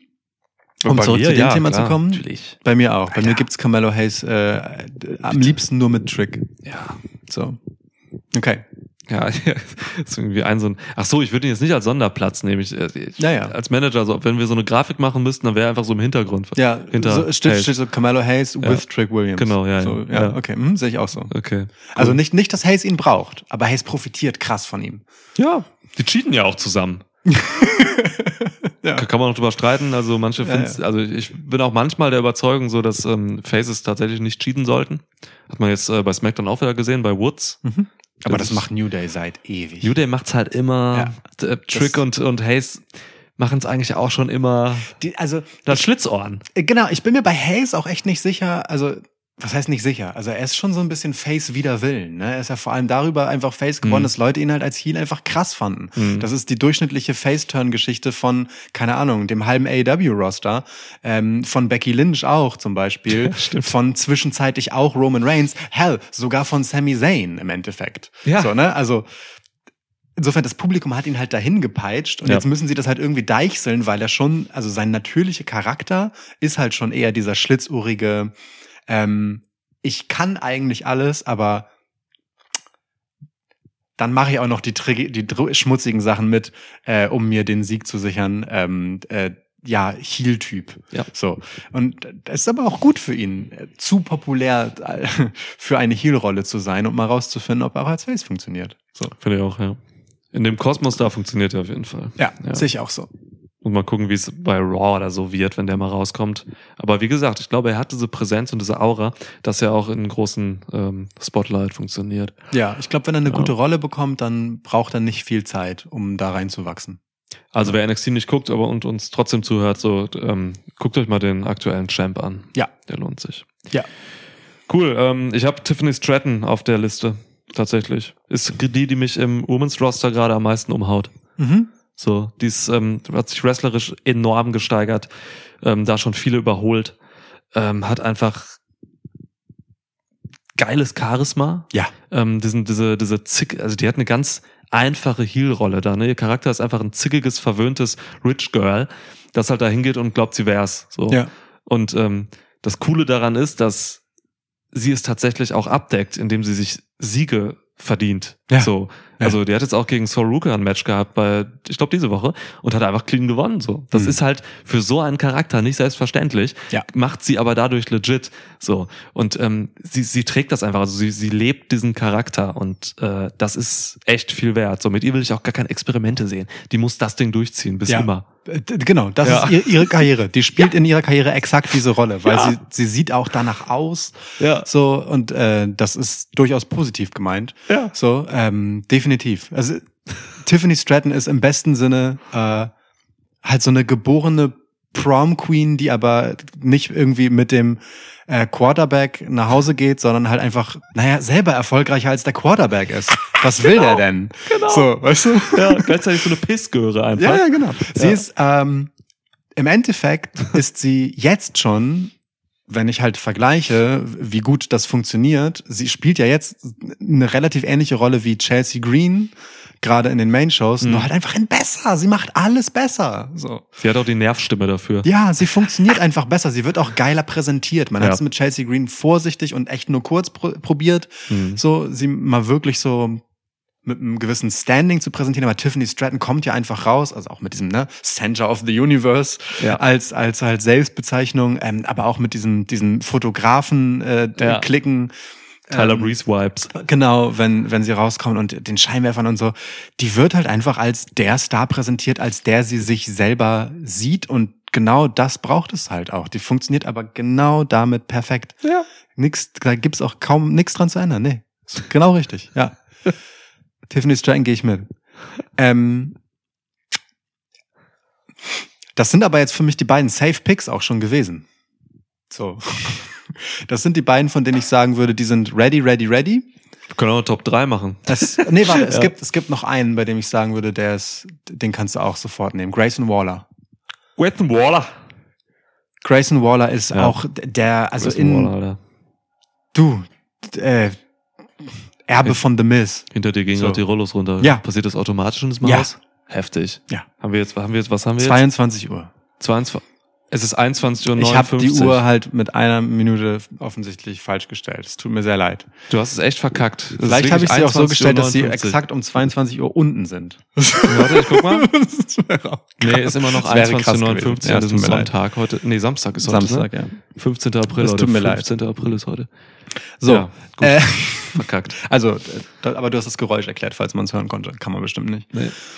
Was du mal Mm, denkst, aber aber für Grayson- Geräusche durch die Mikros gehen. Ey. Ähm, Grayson Waller auf jeden Fall. Ja. Ähm, ist halt im Prinzip kann der halt sowas, also von seinem Heel-Charakter her ist er nicht so weit entfernt von The Miz. Mhm. Ähm, ist in seinen guten Momenten am Mikro fantastisch. Ganz selten, ich fand ihn in der Fehde mit Braun Breaker zwischendurch mal ein bisschen öde, aber es lag, glaube ich, am Resonanzkörper Braun Breaker. Mhm. Ähm, aber so, ansonsten ein fantastischer Heel, hat ein viel zu geiles Moveset eigentlich für einen Heel Mhm. macht halt einfach krasse Sachen, wird aber, glaube ich, als Face nicht, nicht gehen, weil er halt genau dieses Großmaul sein soll und sein muss. Für mich auch relativ klarer Pick-Kandidat eigentlich sogar schon für, für jetzt äh, Draft-Zeiten. Weil so einen kannst du halt immer gebrauchen. Der, also den stellst du halt hin und der redet irgendjemanden zur Sau oder sich selber geil oder beides und du hast eine Story. Fertig. Ja. Das geht out of the box, sofort. So. Äh, und liefert dann halt auch im Ring ab. Also ich, äh, Grayson Waller, ja, doch, würde ich mit da reinpacken. Ja, gehe ich auch mit. Auf jeden Fall. Der hat, äh, der hat auch diesen, der lebt diesen Charakter, ne? So, Ja. das ist einfach sein Ding. Der hat sich damit halt unique gemacht, so. Und das ist, glaube ich, generell einfach so das, was bei NXT gerade am wichtigsten ist, äh, aus Sicht der ähm, Personen da gesprochen, so, weil du musst da irgendwas finden, was dich unique macht. Und manche schaffen Mhm. das halt. Ähm, manche schaffen es auch nicht. So eine ähm, Zoe Stark zum Beispiel, die wrestlerisch alles kann, schafft das meiner Meinung nach zum Beispiel nicht. Ja. Die ist einfach nur eine aggressive Heel-Tante. Ähm, ich habe jetzt auch mal ein Interview mit ihr gehört. Da wurde sie genau das gefragt, so, ey, was macht dich unique? So, was ist dein Ziel? Und da sagt sie so, ja, weiß ich auch nicht. Ich will halt irgendwie, ähm, ich will halt irgendwie Badass sein. So, Mhm. weißt du, jeder Fickbirne will Badass sein im Wrestling-Business. Ja. So, dafür gibt's genug. So, du musst dir was suchen, was dich halt wirklich aus der Masse hervorhebt. So, und das macht ein Grayson Waller einwandfrei. Ja. So, das macht ein Carmelo Hayes. So, das macht äh, ähm, eine Tiffany Stratton tatsächlich mit, mit ganz einfachen Mitteln. Also es muss, du musst nicht mal das Rad neu erfinden. Du musst nur einfach super krass irgendeinen Dreh mitgeben oder halt halt eben auch einfach so glaubwürdig sein in dem, was du da tust, dass du dich abhebst von Ja. diesen ganzen Normalos so. Ja, ähm, Waller ist alter Mann, der Typ ist so nervig, ey. Es ist Geil. wirklich perfekt. Ja. Wirklich, ich hasse den. Das auch, auch das mit Shawn Michaels zu Stand and Deliver und so. Ja. Das, shit, das war schon okay. Man hat ihn jetzt die Über-Babyfaces präsentiert, indem man Johnny Gargano nochmal für ihn ausgepackt hat Ja. und so, ne?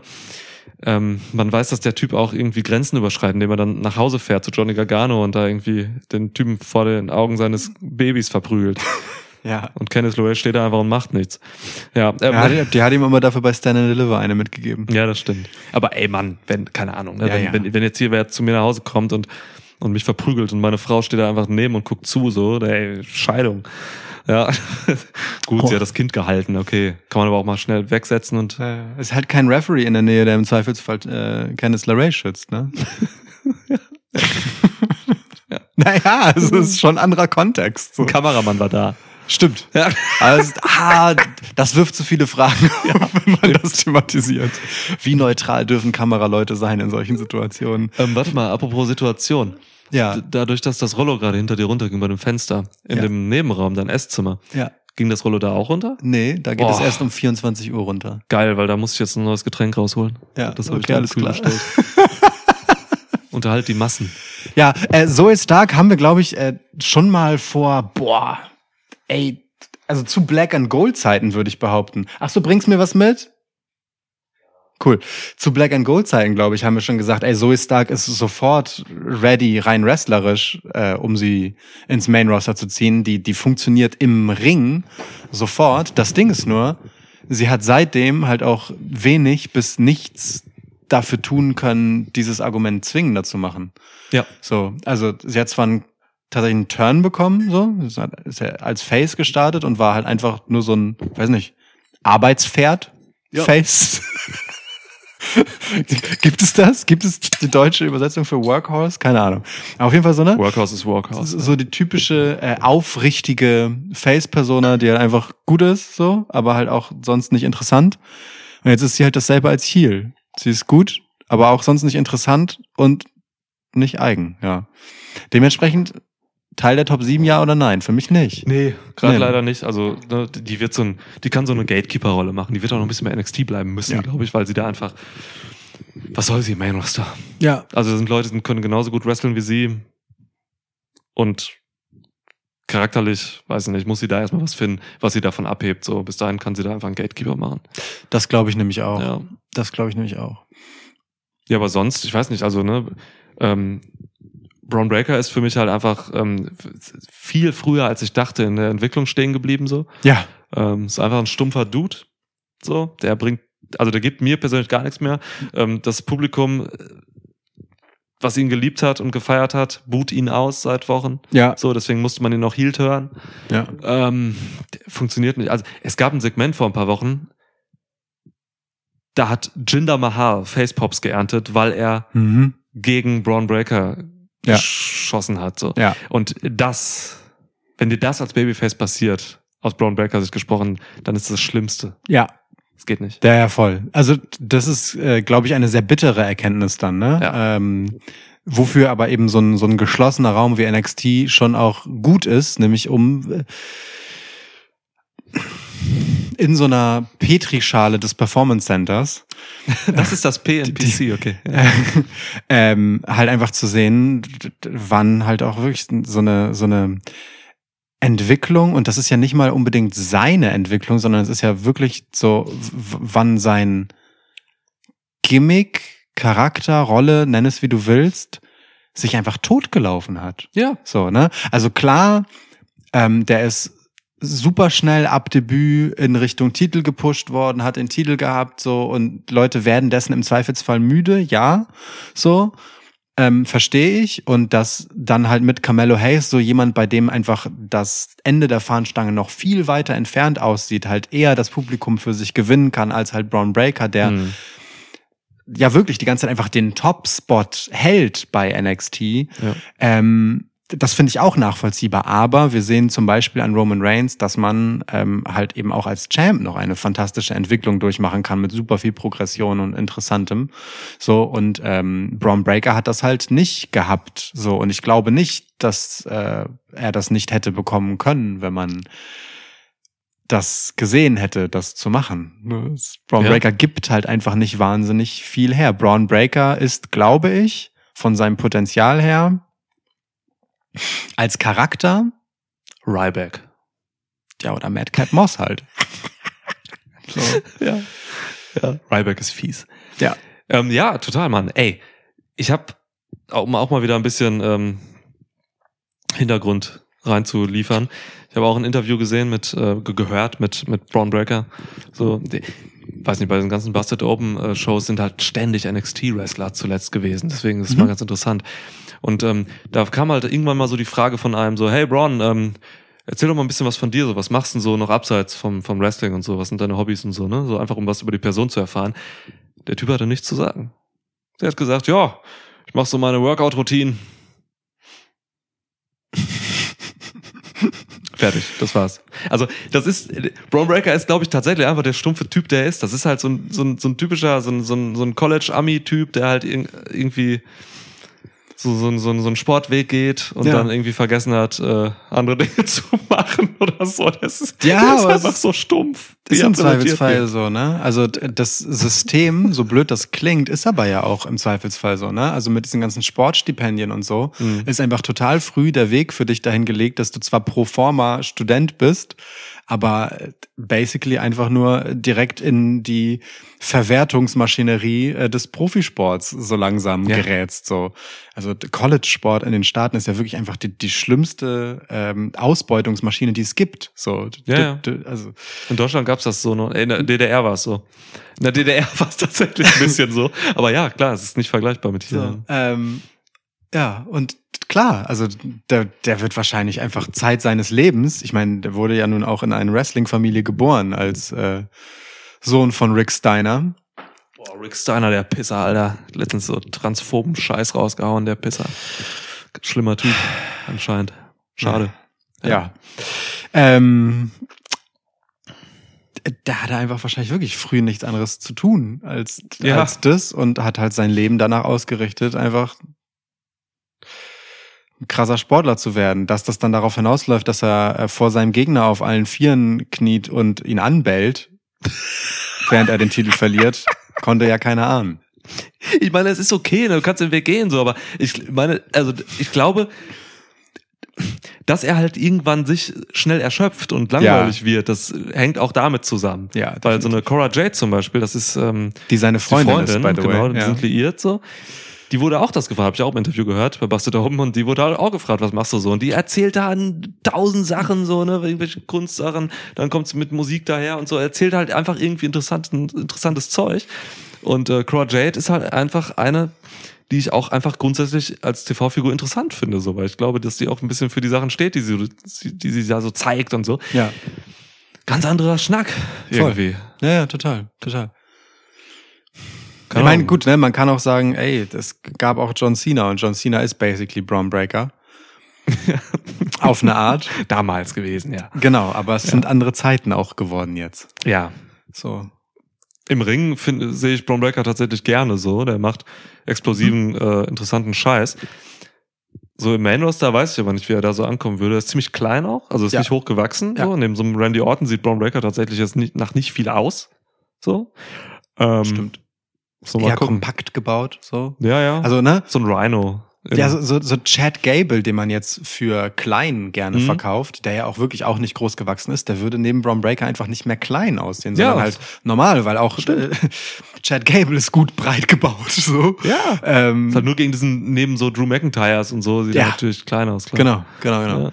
Ich äh, sehe das auch. Ähm, nee. Also, ne? Auch hier könnte man sagen, Titelverlust, okay, alles klar, Call-Up steht an, aber ich weiß nicht, ob das für Braun Breaker eine gute Idee ist. So. Ja. Wäre. Ja. Also Braun Breaker nicht auf der Top 7. Leider nicht mehr. Nee, am Ja. Anfang schon, aber wenn die Entwicklung irgendwann aufhört, dann reicht's halt nicht. Ja. Ich würde Cora Jade mitnehmen, habe ich vorhin schon gesagt. So, Ja, ja, lass ruhig mit. Ne? Ähm, ist okay.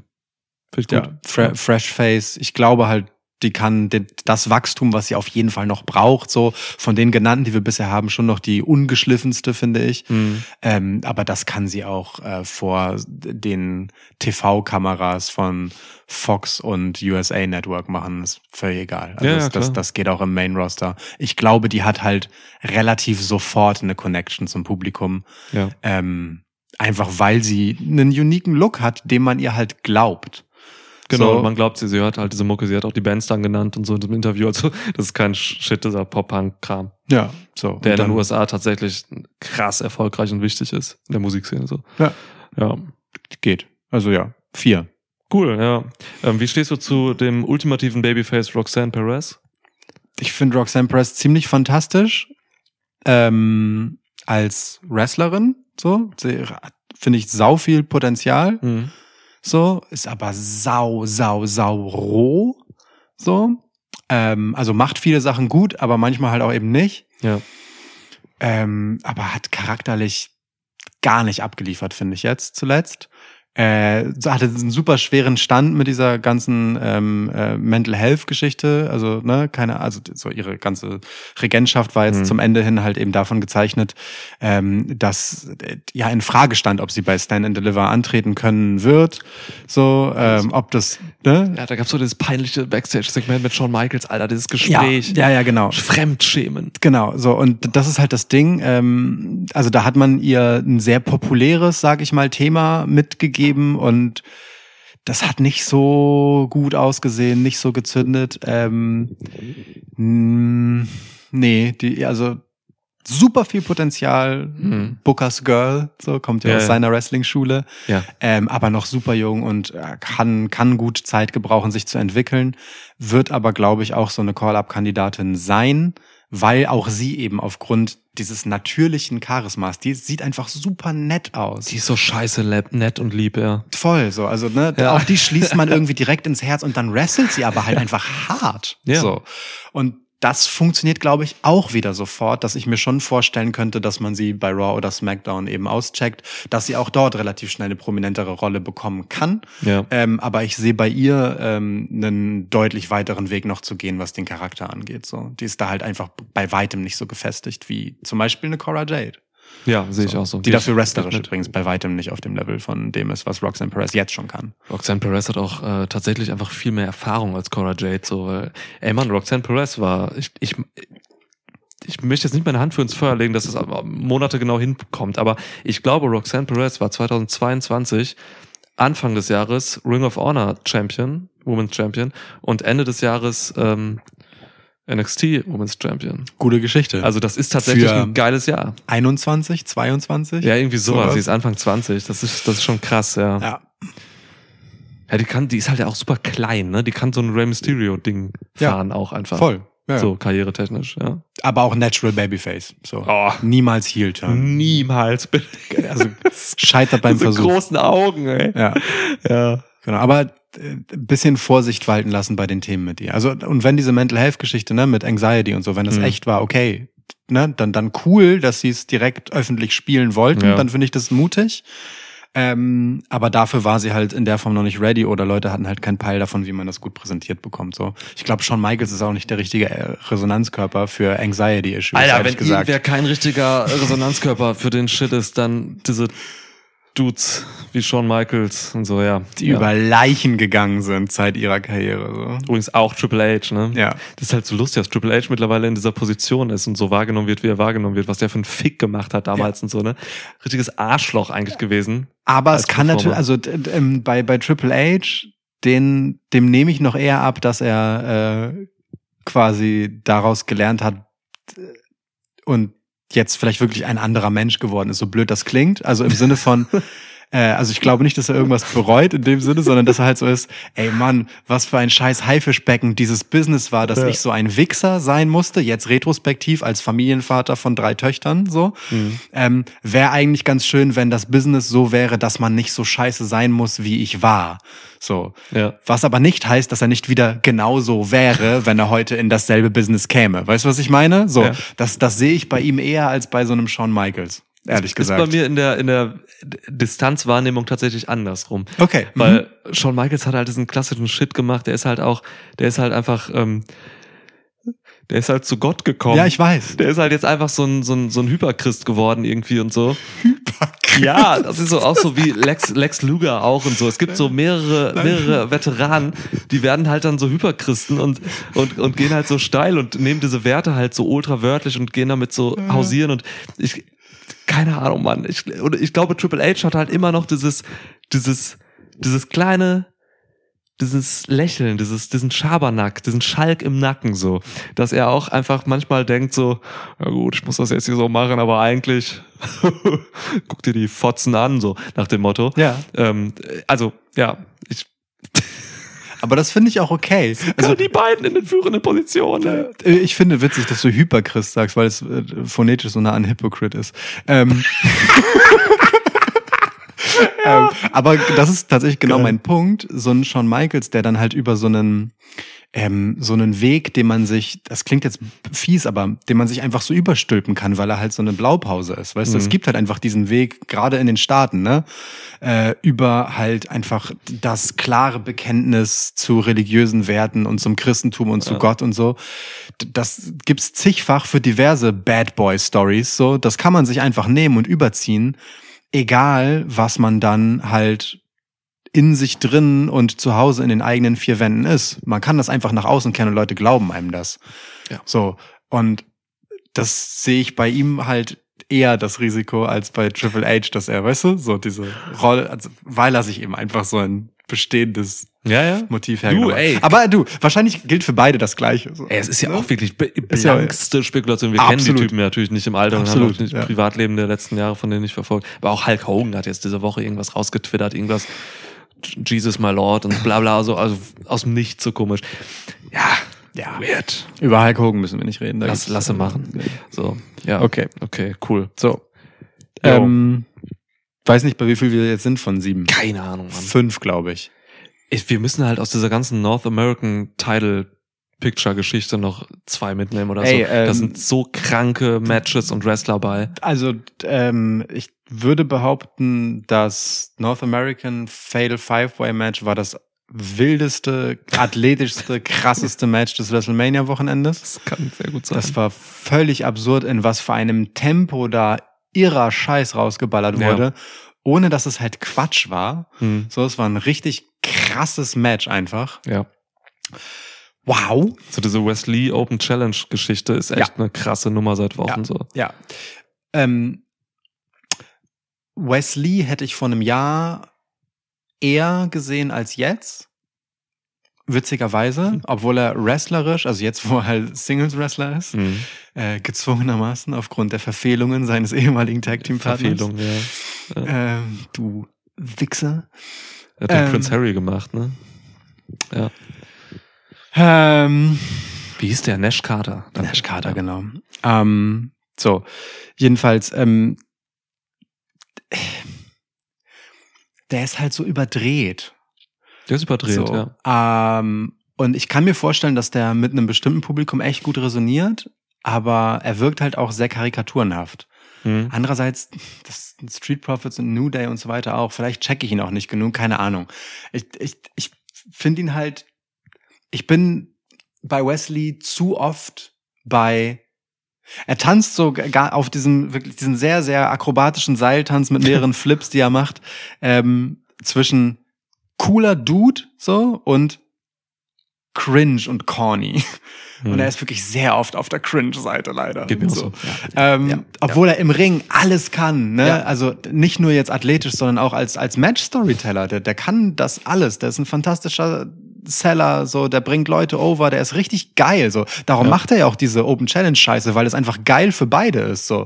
Er hat ein weiteres heftiges Match und jeder, der zu ihm kommt, hat ein, hat vielleicht das Match seiner Karriere gerade geliefert bekommen, so aus dem Ja. Stand, aus dem Nix. So, und das funktioniert und äh, ist auch mit Bedeutung aufgeladen im Zweifelsfall. Also Axiom darf ihm einfach die Hand schütteln, so. Mhm. Ähm, während beide einen Backflip machen. Timingmäßig können die das. Völlig irre, die beiden. Axiom ist der Wrestler mit dem besten Timing. in Digga, dem- dieser Tritt gegen den Kopf. also das während, also, der Axiom ist Wahnsinn. Also A-Kid ist das, ne? Den kennt man vielleicht aus, aus NXT UK-Zeiten und so. Der Typ hat das beste Timing momentan im, im US-Wrestling, sage ich. irre. Ja. Wirklich völlig irre. Ja. Völlig irre. Super geiler Typ. Ähm, einziger Wrestler mit halt komplett gesichtsverhüllender Maske, der halt es schafft, irgendwie Charisma da reinzukriegen. Das ist völlig wild. Vor allem, ich weiß nicht, macht er das immer noch? Der hat doch, der hatte doch immer diesen, diesen kleinen Charakter-Spleen, dass der halt denkt, dass er keine Maske aufhat. Der, der sagte, wie so in Interviews hat er immer mal, hat er gesagt, irgendwie so, ey Mann, schau mir doch mal in die Augen, lüge ich ja. dich an? Und Ja, so, weißt du, und hat die Maske Macht auf immer und noch. sowas. Okay, macht er immer noch, das ist super, das also ist das hat er auch genial. in den letzten, also äh, nicht immer, ne? Das ist nicht so ein Nee, derber Running. Gag, sondern so jedes dritte, vierte Mal oder so ist er da halt so, ja, so, ne, sagt er halt so Sachen wie, keine Ahnung, also ja, Ja. wie du halt sagst, guck mir in die Augen oder so. Also du siehst mein Gesicht, ne? Oder so. Ja. Oder spricht auf sein Lächeln an oder Lach ich? Ja. Äh, genau. Finde ich aber geil. Also tatsächlich, also funktioniert für mich super gut. Ich würde Ja. Axiom zum Beispiel vor Wes Lee gerade nehmen. Mhm. Ähm, einfach weil er, also äh, wenn Wes Lee nicht den Spot hat, den er jetzt hat, ist, We- das war mein, mein Schlappen. Ähm, wenn Wes Lee nicht diesen Spot hat mit dem Titel, den er jetzt hat, dann ist er im Zweifelsfall halt Ricochet. So. Mhm. Ähm, Den überdreht. Genau. Also Ricochet glaube ich mehr Sachen, als ich Wesley glaube.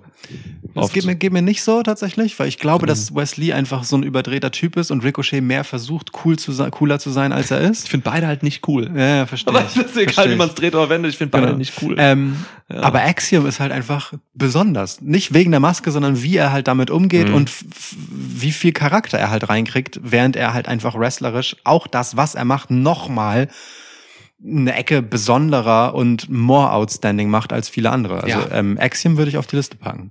Krass, Axiom auf der Liste. Ey, Alter, und der kommt mit einem, ich würde es auch machen, und der kommt mit einer Mathe-Entrance rein.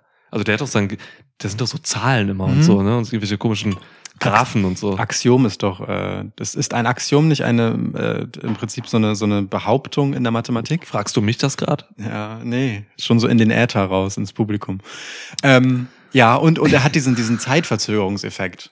Ja. Wie dieser eine Gegner bei Mega Man? X. Ja. Wie Ja.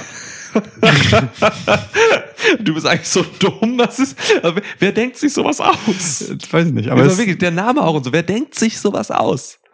keine Ahnung, aber es ist geil. Ja. Ist schon, schon geil. Na, und dann hast du halt diese Veteranen, ähm, kann man ja schon fast sagen, wie Dragunov da drin und so, ne? Ja. Und, ähm, und äh, wie heißt er? JD McDonough.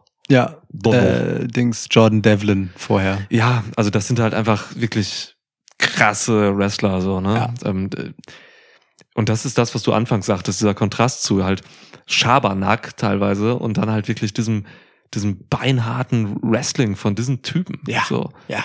Also das ist, da sind geile Kontraste drin und ähm, um vielleicht mal so ein bisschen einen Bogen und vielleicht einen kleinen Absprung von dem NXT-Thema zu finden. Können wir dieses NXT-Thema nicht auch einfach hinten dran schneiden? Klar. Also, weil das ist vielleicht echt ein Ding, dass man irgendwie am Anfang gleich noch, wir schneiden das hinten ran und sagen dann so, ey Leute, wir reden die le- letzte, ey, wie lange sind wir drin? Anderthalb Stunden? Nee, bisschen mehr als eine Stunde. Die letzte Stunde komplett über NXT, so, ey, müsst ihr euch nicht geben, aber gebt's euch, ist vielleicht lustig. Ja. Wir reden über Axiome. Haben, haben wir viel Interessantes gesprochen. Okay, lass das mal so machen. Das okay? hier war jetzt gerade die Anmoderation dafür. Also falls das weird klang, wie wir dieses NXT-Dings eingeleitet haben, das liegt daran, dass wir uns hinterher entschlossen haben, das hinten ranzuschneiden. Ja, ohne Scheiß, weil die Leute warten auf die Hot Topics und wollen über Vince McMahon reden. Ja, da, so. aber das, das ist der Schwitzschnack, weißt du? Das, Ja. das ist unser Format. Ihr könnt, wir können machen, was wir wollen. Das stimmt, ja. Wir können auch einfach so eine Anmoderation machen, aber danach. Boah, wir hatten doch mal irgendwie so eine kranke Folge, da, da, da gingen die Zeiten komplett durcheinander. Ja, ja, weil du im Urlaub gespielt. warst. Weil du im Urlaub warst und dann kam immer Lukas aus der Zukunft, Oh. also ich, der für die Preview dann Sachen richtig gestellt hat aus einer Show. Ja, Danach Lukas noch aus der kam. Zukunft kam. Das war völlig wild. Boah, das war das Krankste. Zum Glück musste ich das danach nie wieder machen, das war voll viel Arbeit. Das war das Verrückteste. Ich habe bis heute gar nicht verstanden, wie das technisch geht. ja. So, aber uns fehlt noch eine Person für Stell mir dich dann 7. immer vor mit so einer Kassette und, und so einer Schere und dann schneidest du an der Kassette rum und klebst So äh, ähnlich. Band zusammen und so. So ähnlich ist das, Krass. aber in digital. Ähm, das führt, führt zu weit für dich. Äh, wir müssen noch eine siebte Person auf die Liste packen. Ach so, okay. Das also weil du warst gerade so bei äh, ne, JD McDonough und äh, Ilya und warte mal und Wes Lee und Axiom und wer war der fünfte in dem Match, den wir jetzt gerade vergessen Dragon Lee, Mann, der da einfach mit einem Knall reingekommen stimmt, ist. Stimmt, sein fucking Debüt, ja. Äh, pff, Alter. Damn. Also Dragon Lee ist wirklich ein, wer den nicht kennt, ist ein internationaler Superstar. Das stimmt schon, wenn Ja. ähm, Booker T und äh, Fick Joseph das sagen. So, ist ein krasser Typ, ähm, lange bei New Japan gewesen und so in Mexiko gewesen. Richtig krank talentierter Typ. Also das sieht man ja halt, wenn man ihn sieht, wenn man Ja. ihn sieht, so, ne? Ja. Kann im Ring alles.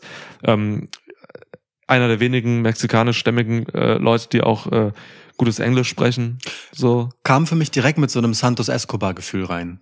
ja, So, in jeder Hinsicht eigentlich ready. Kannst mit ihm machen, was du willst, wenn du, wenn du willst. Ist so. So. Ich glaube, der wird auch nur kurz bei NXT bleiben. Ja. Ey, Mann, Dragon Lee für das äh, Backlash-Event vielleicht sogar mal ausleihen. Mhm. So, ne? Mhm. Kann dann noch, ich glaube, Dragon Lee muss schon noch ein bisschen bei NXT halt einfach den WWE-Style lernen. So, einfach Ja. Dinge lernen, worauf es ankommt. Der hat bei New Japan, da kannst du nicht lernen, wie man sich ähm, vernünftig zu einer Kamera positioniert oder das funktioniert ganz anders da. Ja. Das heißt, der muss erst zu NXT, weil diese Stimmen habe ich auch gehört, als das Signing halt bekannt wurde, so, warum geht er nicht direkt ins Main Roster so? Mann, natürlich kann der im Ring alles und so, aber der muss sich den Stil da anpassen und erstmal irgendwie aneignen. So. Und ich finde, dass man ihn direkt in dieses North American Title Picture gesteckt hat, einfach eine fantastische Entscheidung, Mhm. weil das ein Format ist, auf das Leute richtig Bock haben. Also, ne, wenn Wesley rauskommt, jede Woche ist ja so, ja, Mann, Open Challenge, so. Ähm, und, und, Ja. und da kommt er halt mit rein und ähm, hat dann halt direkt vier Wrestler als Gegner gehabt, die im Prinzip die komplette Bandbreite äh, an halt einfach so krassischen, technischem, athletischem Zeug rausballern können. Alle so Stile drin. ne? Also du, hast Mhm. mit JD McDonough so einen relativ klassischen Grappler-Typen. Methodisch So, und so, genau, ja. ne? So, so einen richtigen geborenen Heel-Wichser halt so. Ähm, dann hast du mit Ilya einfach den, den, Ilya sich, selbst, Ilya. sich selbst geißelnden russischen Mönch. So. Der halt einfach, da, einfach auf Schmerz steht, egal wem, wem, wem er zugefügt wird. Das ist eine eigene Kategorie, kann man nicht zuordnen. Das ist einfach Ilya. Ja. ja. Ja. V- Völlig wild. Aber geil, Ähm, selbstgeistender russischer Mönch. Mönch, das trifft es ja.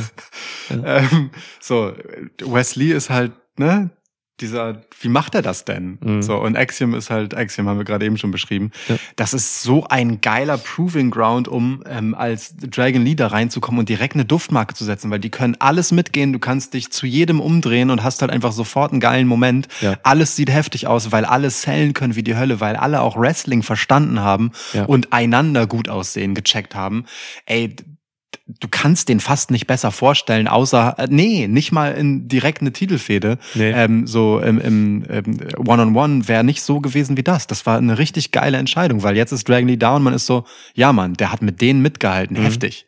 So. Stimmt. Und da musste er nicht mal gewinnen. Das war so, das war das easyste Ausprobieren von, was kann der so gehen, dass Ja. du finden kannst. So. Ja. Richtig geil. Richtig gut. Gehe ich mit. Ja. Bock, Bock drauf. Dragon Lee auf die Liste? Oder einer von den anderen aus dem Match? Oh, zu früh für Dragon Lee. Mhm. Zu früh. Muss auch noch, also charakterlich auch nicht da. Äh, muss ja mal gucken, ich muss ja mal gucken, wer charakterlich ist. So. Ja, ja, Ähm. wahr. Ilya sehe ich auch nicht. JD McDonough. Irgendwie ja, irgendwie nein. Ganz komisch. Ja, ja. Hat, hat äh, für mich ehrlich gesagt auch zu wenig gewonnen seit Jordan Devlin Tagen. Hat auch einen sehr großen Kopf. Ja. für, einen sehr schmalen Körper. Ähm, ey, weißt du was? Ich gehe mit Tyler Bate. Tyler Alter, wir haben noch Bate, gar nicht über Chase U geredet. Tyler Alter. Bate, der Ja. wiedergeborene Brian Kendrick. Ja. Ähm, aber Ja. auf eine ganz andere Art dann Ja. im Ring. Der kann auch, also der ist, der kann, der ist so krass beeindruckend, was der kann. Ja. Der ist ja so, äh, au, weiß ich nicht, so, so Chad Gable in noch irrer. Weil er halt noch kleiner ist, noch absurder trainiert, noch so noch stärker auch einfach Mhm. und, und hat dabei jetzt neuerdings dieses seltsame Guru-Gimmick, Ja. was halt super albern, aber halt auch irgendwie echt witzig ist, weil man, also ich zumindest kann Tyler Bate nichts übel nehmen. Es geht nicht. Ich guck den an und ich grinse fröhlich, weil alles, was er macht, bringt mich halt zum Lachen. Entweder also staunend zum Lachen, weil er halt einfach krass ist, oder zum Lachen, weil es halt so dumm ist, Ja. ähm, was er am Mikro tut. Also ich würde Tyler Bate nehmen, der funktioniert, glaube ich, auch sofort.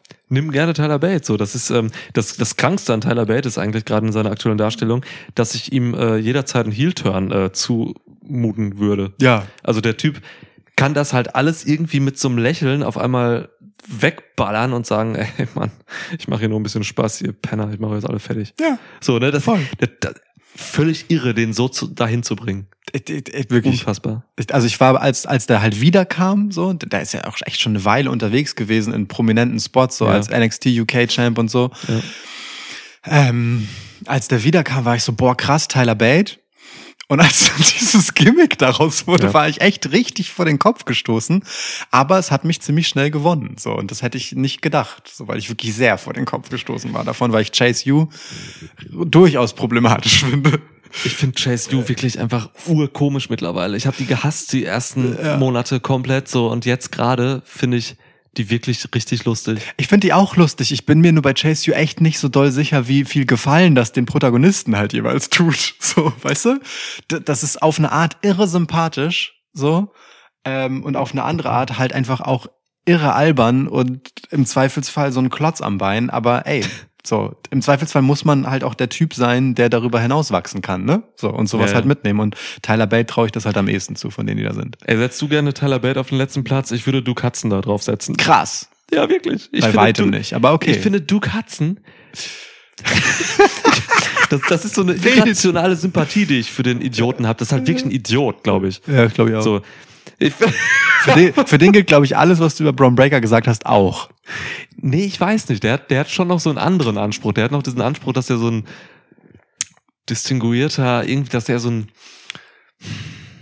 der hat diese Arroganz, die Braun Breaker nicht hat. So, Braun Breaker kommt so aus dieser, aus dieser Kämpferschicht und Duke Hudson Ja, okay. hat, glaube ich, wirklich dieses, der, der möchte mehr sein, als er irgendwie ist, Ding noch so da drin. So, der fühlt sich halt schon auf Schön eine andere gesagt. Art geil irgendwie. Ja, okay, schön gesagt, sehe ich. Und seh er ich. kommt gerade wirklich mit dieser Chase U-Nummer äh, in, einen, in einen geilen Fokus. So. Also der, Duke Hudson entwickelt sich über Chase U gerade sehr. Also der ist ja Centerpiece gerade der Chase U Storyline irgendwie. Ja. Ähm, schwankt zwischen einem Face, der jederzeit Heal gehen kann, weil er eigentlich ja auch irgendwie offensichtlich auch eigene egoistische Motive Ja. hat, so die er da auch reinbringt. Und ähm, lernt einfach wahnsinnig viel bei NXT gerade. Der hat, wie gesagt, der hat alles getan bei NXT. Ich habe es anfangs gesagt Mhm. ich, ich glaube, den kann man auch so einfach ins Main-Roster setzen für irgendeinen Scheiß. Meinetwegen was ganz anderes. Mhm. Anwalt, der aber auch wrestelt. Oder so. Du kannst alles mit dem machen. So ein, ja, du Katzenmann, ist Okay. mein Mann. Ja, nee, ist okay. Ja. Duke Hudson aber dann am ehesten mit, wie du sagst, ne? Man weiß eigentlich gar nicht als was. Bei allen anderen hätte ich gesagt, da, da ist die Kontinuität gut möglich. Mhm. So, sie sind schon sehr genau da, wo man sie einfach direkt mit weiterschieben kann. Ja. Ja, aber okay, ist ein Argument für Duke Hudson. Man braucht halt einfach immer wandelbare Typen. Und der sieht halt auch wie gemacht aus für ein Main-Roster. Ja, ne? Der ja. Typ ist einer der größten bei NXT im Roster mit Abstand. Ja. So, da gibt's ganz wenige, so ein Von Wagner und äh, ein Dijak oder so. Ja, Von Wagner sieht halt einfach aus wie ein, weiß ich nicht. Satyr. Ja, Ähm, ja, ja. Boah, Alter, Dijak, er ist peinlichste. Äh, Egal, lass nicht über Dijak reden. Ähm, Ich finde das immer noch super witzig. ja, aber guck mal, das sind diese Sachen so, ne? Guck mal, du Katzen packt mich, packt dich nicht so. Ja. Dijak, ich kann ihn nicht sehen. Du findest ihn lustig. Also ich finde, ich lache auch, wenn er kommt. Ja, ja, ich lache aber, da auch drüber. Aber ich möchte eigentlich nicht drüber lachen. Ja, das verstehe Das ist der ich. Unterschied, Das so. verstehe ich. Nee, aber in so einer, in Ja. so einer Welt, wo Tony D'Angelo halt einfach sein kann, Ja. finde ich, gibt es auch eine Berechtigung für das, was Dijak gerade macht. Ich gucke ja gerade Sopranos. Und, was ähm, Tony D'Angelo auf jeden Fall auf ein neues Level hebt. So, weil, weil, weil man dann halt merkt, wie sehr Tony D'Angelo perfekt diese Italo-Americano-Lingo drauf hat. Wie er, wie, er, wie er das T betont Ja. zum Beispiel. Boah. Das ist es. Ja. Ohne Scheiß. Seit ich Sopranos äh, aufhole, ist es halt wirklich eine ganz andere äh, Sichtweise, die ich auf Tony D'Angelo habe. So, weil es ist einfach ein Sprech. Perfekt, ja. Ja. Ja. ist richtig gut. Er macht es richtig gut. Und Also auch da, da Dings. ist, äh, St- wie heißt der andere? Stax. Stax. Stax. Der, der, der, der kommt da hin, aber der, der macht manchmal noch ein bisschen, nicht Fehler, aber der ist noch nicht genau da. Der ist aber auf einem guten Weg. Stax. Der ist ja. auf, der ist auf einem guten Weg. Sein, sein Christopher Moltisanti zu werden. ja. Äh, Schön. äh, schön. Gut, okay. Ja. Gute Liste. Ich, Ja. ähm, äh, Honorable Mention, ähm, Sol Ruka hatten wir vorhin schon kurz. Auch Sol Ruka kann man meiner Meinung nach sofort hinschieben. Funktioniert überall. Jede Promotion auch. Würde auch gleich gehen. So, Ja. ist athletisch völliger Unsinn. Ja. Völliger Unsinn. Ab ihrer Entrance ist, ist es so, hä? Was? Warum? Und dass der Soul Snatcher bis heute noch den Beweis liefern muss, dass man ihn nicht in jeder Situation machen kann und dass er auch mal daneben gehen kann, ist einfach auch ein, Irre. Keine Ahnung, das, das Paradox. Das ist so ein anspruchsvoller Move, der so dumm kompliziert eigentlich ist. Ja. So. Und trotzdem war der, also noch nie habe ich in der Situation mir gedacht, nein, da ist jetzt wirklich sehr übers Knie gebrochen, dass sie den eingeleitet haben. Der sah immer aus wie, ja, wie selbstverständlich. Das Ja. ist schon krass, sowas so machen zu können. Echt gut. Diese Athletinnen bei NXT sind auch echt krass. Mhm. Stell die mal einfach so gegenüber. Stell mal so Zoe Stark, Sol Ruka, Tiffany Stratton, Indy Hardwell. Stell die viermal einfach so gegen, weiß ich nicht, Main Roster Big Woman, so, ne? Ja. Raquel Rodriguez, äh, Charlotte Flair, Rare Ripley. Rhea Ripley und Bianca Belair. Mhm. ist geil, weil ich Ja. nur die vier gegen, äh, die vier gegen die vier. Das steht, ey, aber, aber ohne Scheiß, ne? Ähm, du hast ja jetzt gerade mit Ausnahme Charlotte äh, im Prinzip so die nächste Generation im Main Roster. Das waren drei Generationen Genau, grad, ne? genau. Mhm. Charlotte so, ne? Charlotte die Horsewoman eine, ja. Generation, dann Bianca Belair und äh, Rhea Ripley im Prinzip so Ja. die herausstechenden ähm, aus der danach folgenden Generation so. Im Schatten noch Rodriguez dann so. Genau. Ja. Eben. Ähm, und aber das, was bei NXT gerade äh, in Sachen Women's Wrestling hochkommt und einfach riesenschnelle Fortschritte macht, Ja. das ist schon wieder die nächste Schwemme. Das ist richtig krass, was äh, Stimmt. WWE an, an Talent und Potenzial gerade im Women's Roster produziert und hervorbringt. Das ist echt aller Ehren wert. So. Ja. Vor Und, allem ähm, wrestlerisch geht da richtig viel. Ja, und sie versuchen ja auch Storytelling äh, ziemlich viel jetzt gerade so mit ähm, Gigi Dolan und äh, JC Jane. Ähm, Ja. Da wird ja gerade einfach eine Geschichte erzählt. So habe ich auch beide in Busted Open Interviews erlebt. Ähm, sehr erfrischende Frauen. Also das Mhm. ist richtig krass, wie wie geil JC Jane mit so einem ähm, mit mit ihrem aktuellen Heel-Charakter in dieses Interview gegangen ist und einfach, aber trotzdem, aber nicht so übertrieben, sondern halt wirklich auch äh, einfach sie selbst war und gesagt hat, so was sie will und so. Also super zielstrebige, äh, coole, interessante Frau tatsächlich. Ähm, ist nicht so meine Heel-Figur, muss ich sagen, Mhm. im TV. Ähm, Gigi Dolan kam, kam bei Busted oben rein und erzählte was auf einmal von ihrem äh, Hintergrund als ähm, irgendwie, das die, sie kommt aus einer Sinti- und Roma-Familie Mhm. ähm, und hatte halt irgendwie äh, super schwierige Kindheit so. Und dann Ja. haben alle Hosts auf einmal so, das war so ein relatives Standardinterview. Und als sie das gesagt haben, haben alle Hosts, so Tommy Dreamer, Mark Henry und so, haben dann so gesagt, wow, äh, okay, warte mal, ähm, da würde ich gerne mehr von hören, so irgendwie. Und genau diese Sache jetzt mit ihrem Background, ihrer Familie, genau das erzählen sie jetzt Ja. gerade. Also da sind sie jetzt gerade hingekommen Ja. und ähm, gehen zu ihr nach Hause quasi so. Ob das jetzt das, das ist bestimmt nicht das Haus, wo sie wirklich aufgewachsen ist, wo sie jetzt in dieser Hütte stand, aber spielt ja keine Rolle. Ja. So, ich weiß nicht, ob sie diese Sinti und Roma-Sache aufmachen. Ähm, ist in den USA halt auch ein Ding, da gibt's verschiedene Ja. kulturelle Backgrounds, so, ist super interessant. Ähm, ich bin da nicht so bewandert, kenne mich in den kulturellen Dingen da nicht so aus. Wenige, glaube ich. Mhm. Aber wenn man da was erzählt und da richtig persönlich wird, dann kann man mit äh, Gigi Dolan tatsächlich auch echt geile Dinge erreichen, glaube ich. Ich äh, glaube, dass diese ähm, Toxic Attraction Storyline, die nach dem ja, Ausscheiden, nenne ich es jetzt einfach mal, Ja. von Mandy Rose passiert ist, für beide das Beste ist, was passieren konnte, weil beide sofort ready für die Rolle waren. ja. Ähm, JC Jane tatsächlich noch schneller als Gigi Dolan. Also die war ja ab, äh, gefühlt ab Tag zwei, war sie so, okay, dann mache ich jetzt halt Mandy. Und hat halt mit diesem Tritt in dem äh, Ding Dong Hello Segment einfach Ja. alles legitimiert. Ja. Ja, so und äh, und die strahlt das immer noch komplett aus und Gigi Dolan hat es geschafft in dieser Storyline total natürlich face zu turn, ohne dass man es irgendwie Mhm. jetzt so stumpf findet. So, also Ja. klar, sie hatte ein Motiv über Heel JC Jane, aber sie hat gleichzeitig es hinbekommen, ähm, ehrliche Sympathien für sich zu gewinnen, ohne dass das Ja. jetzt äh, gezwungen kam. Und das finde ich durchaus bemerkenswert. Das ist für beide ein total guter Türöffner. Ähm, weil sie jetzt halt eine richtige Charakterstoryline tatsächlich bekommen. So generell finde ich, äh, dass bei NXT ähm, gut sichtbar ist, dass äh, es einer Show nicht unbedingt schadet, wenn man Männer und Frauen halbwegs gleichwertig behandelt. In, so, weil ich habe nicht das Gefühl, dass es da so dieses Zeitgefälle auch, was Matchlängen angeht, was Segmentfrequenz Mhm. angeht, etc. pp. gibt, wie wir das halt in den äh, Main-Shows haben. Ja. Es, da gibt es Zeiten, da ist es mal ein bisschen ausgewogener und es gibt Zeiten, in denen es ist sehr krass wieder Divas-Era viel oder wie es halt auch bei AEW ist. NXT ist tatsächlich sehr emanzipiert, finde ich. NXT und Impact sind mit Abstand Mhm. die Shows, die am meisten fürs Women's Wrestling machen, gerade so. Ja, also was TV-Time angeht Ja. und was Investment angeht, auch in eben nicht Charaktere. nur Wrestling, sondern Charaktere und Ja. Storylines. Ja. Ähm, SmackDown jetzt zum Beispiel hatte einfach kein Women's Match. Hm. Was soll denn der Scheiß, so, weißt du? Ähm, und ja, absolut. Ey, ich habe manchmal das Gefühl sogar, ähm, dass halt äh, die Frauen noch mehr Spotlight kriegen als die Männer in einzelnen Episoden. Mhm. Das gibt es sonst nicht, ansatzweise. Ich habe mal eine Impact-Episode gesehen, da war das auch so. Die Knockouts-Division ist halt auch krass.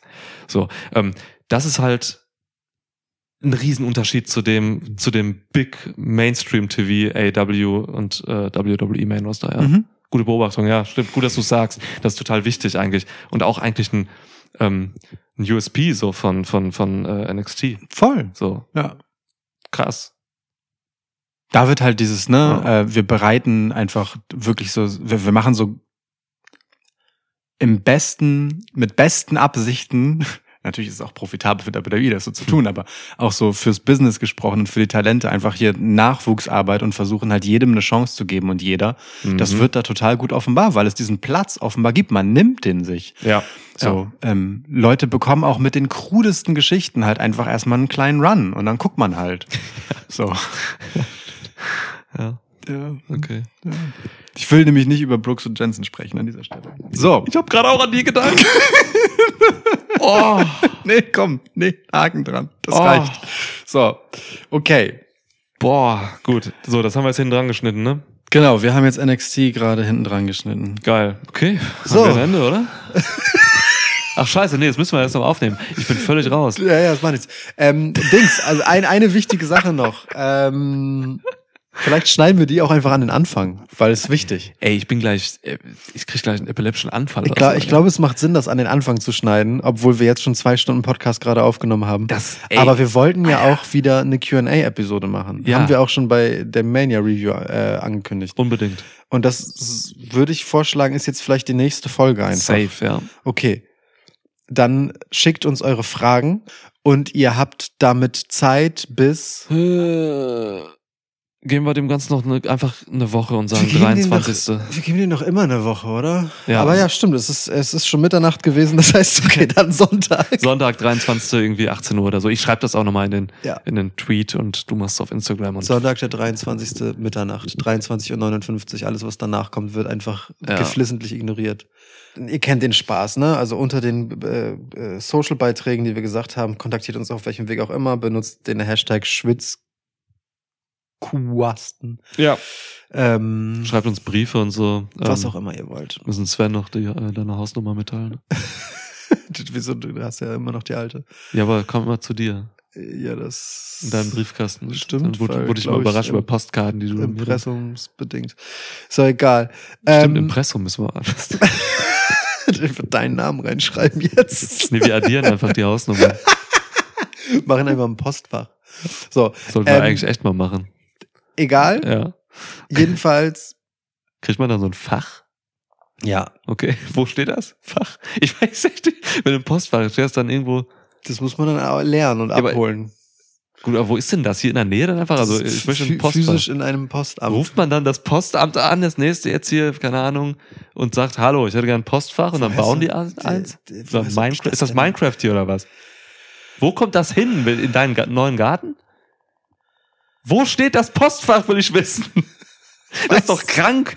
Also, kann ja jeder Hongkong und Postfach wollen, dann bauen die irgendwo so einen Turm oder was? Bin mir relativ sicher, dass es irgendwie einfach so eine Ablage ist und dann muss das halt dann. Ja, aber auch das muss ja irgendwo ge- physisch da sein, oder? Ja, schon. Gehe ich dann jetzt zum nächsten Muss man das dann immer ab? Also kann man das dann nicht?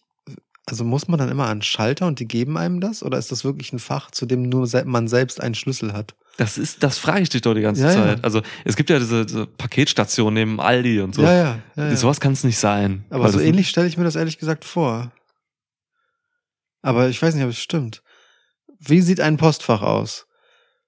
Ich glaube, mein, also mein, mein Schwiegervater, der hat halt eine Firma und das läuft über ein Postfach und ich habe von ihm mal so einen Schlüssel gekriegt und musste mal dann irgendwie zum Edeka fahren und im Edeka war so ein Seitenbereich und da waren wirklich einfach so kleine Schließfächer. Ja, so. Und da habe ich dann eins gesucht, was er mir gesagt hat und dann habe ich da Briefe rausgeholt und ihm gebracht. Das scheint ein Postfach zu sein. Also ein physisches Ding. Ich glaube, wir haben hier in Hamburg dann einfach so ein Fach.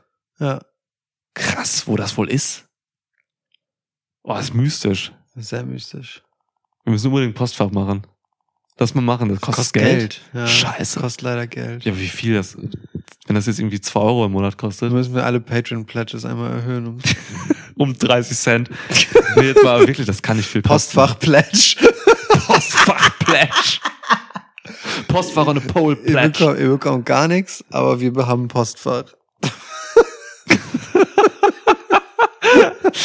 das wir halt auch einfach echt nicht brauchen. Können wir uns dann auch Fantasieadressen ausdenken dafür? Nee. Das muss schon dann die richtige Adresse sein, wo das dann auch physisch steht, ne? Ach so, nee, nee, das ist eine Nummer.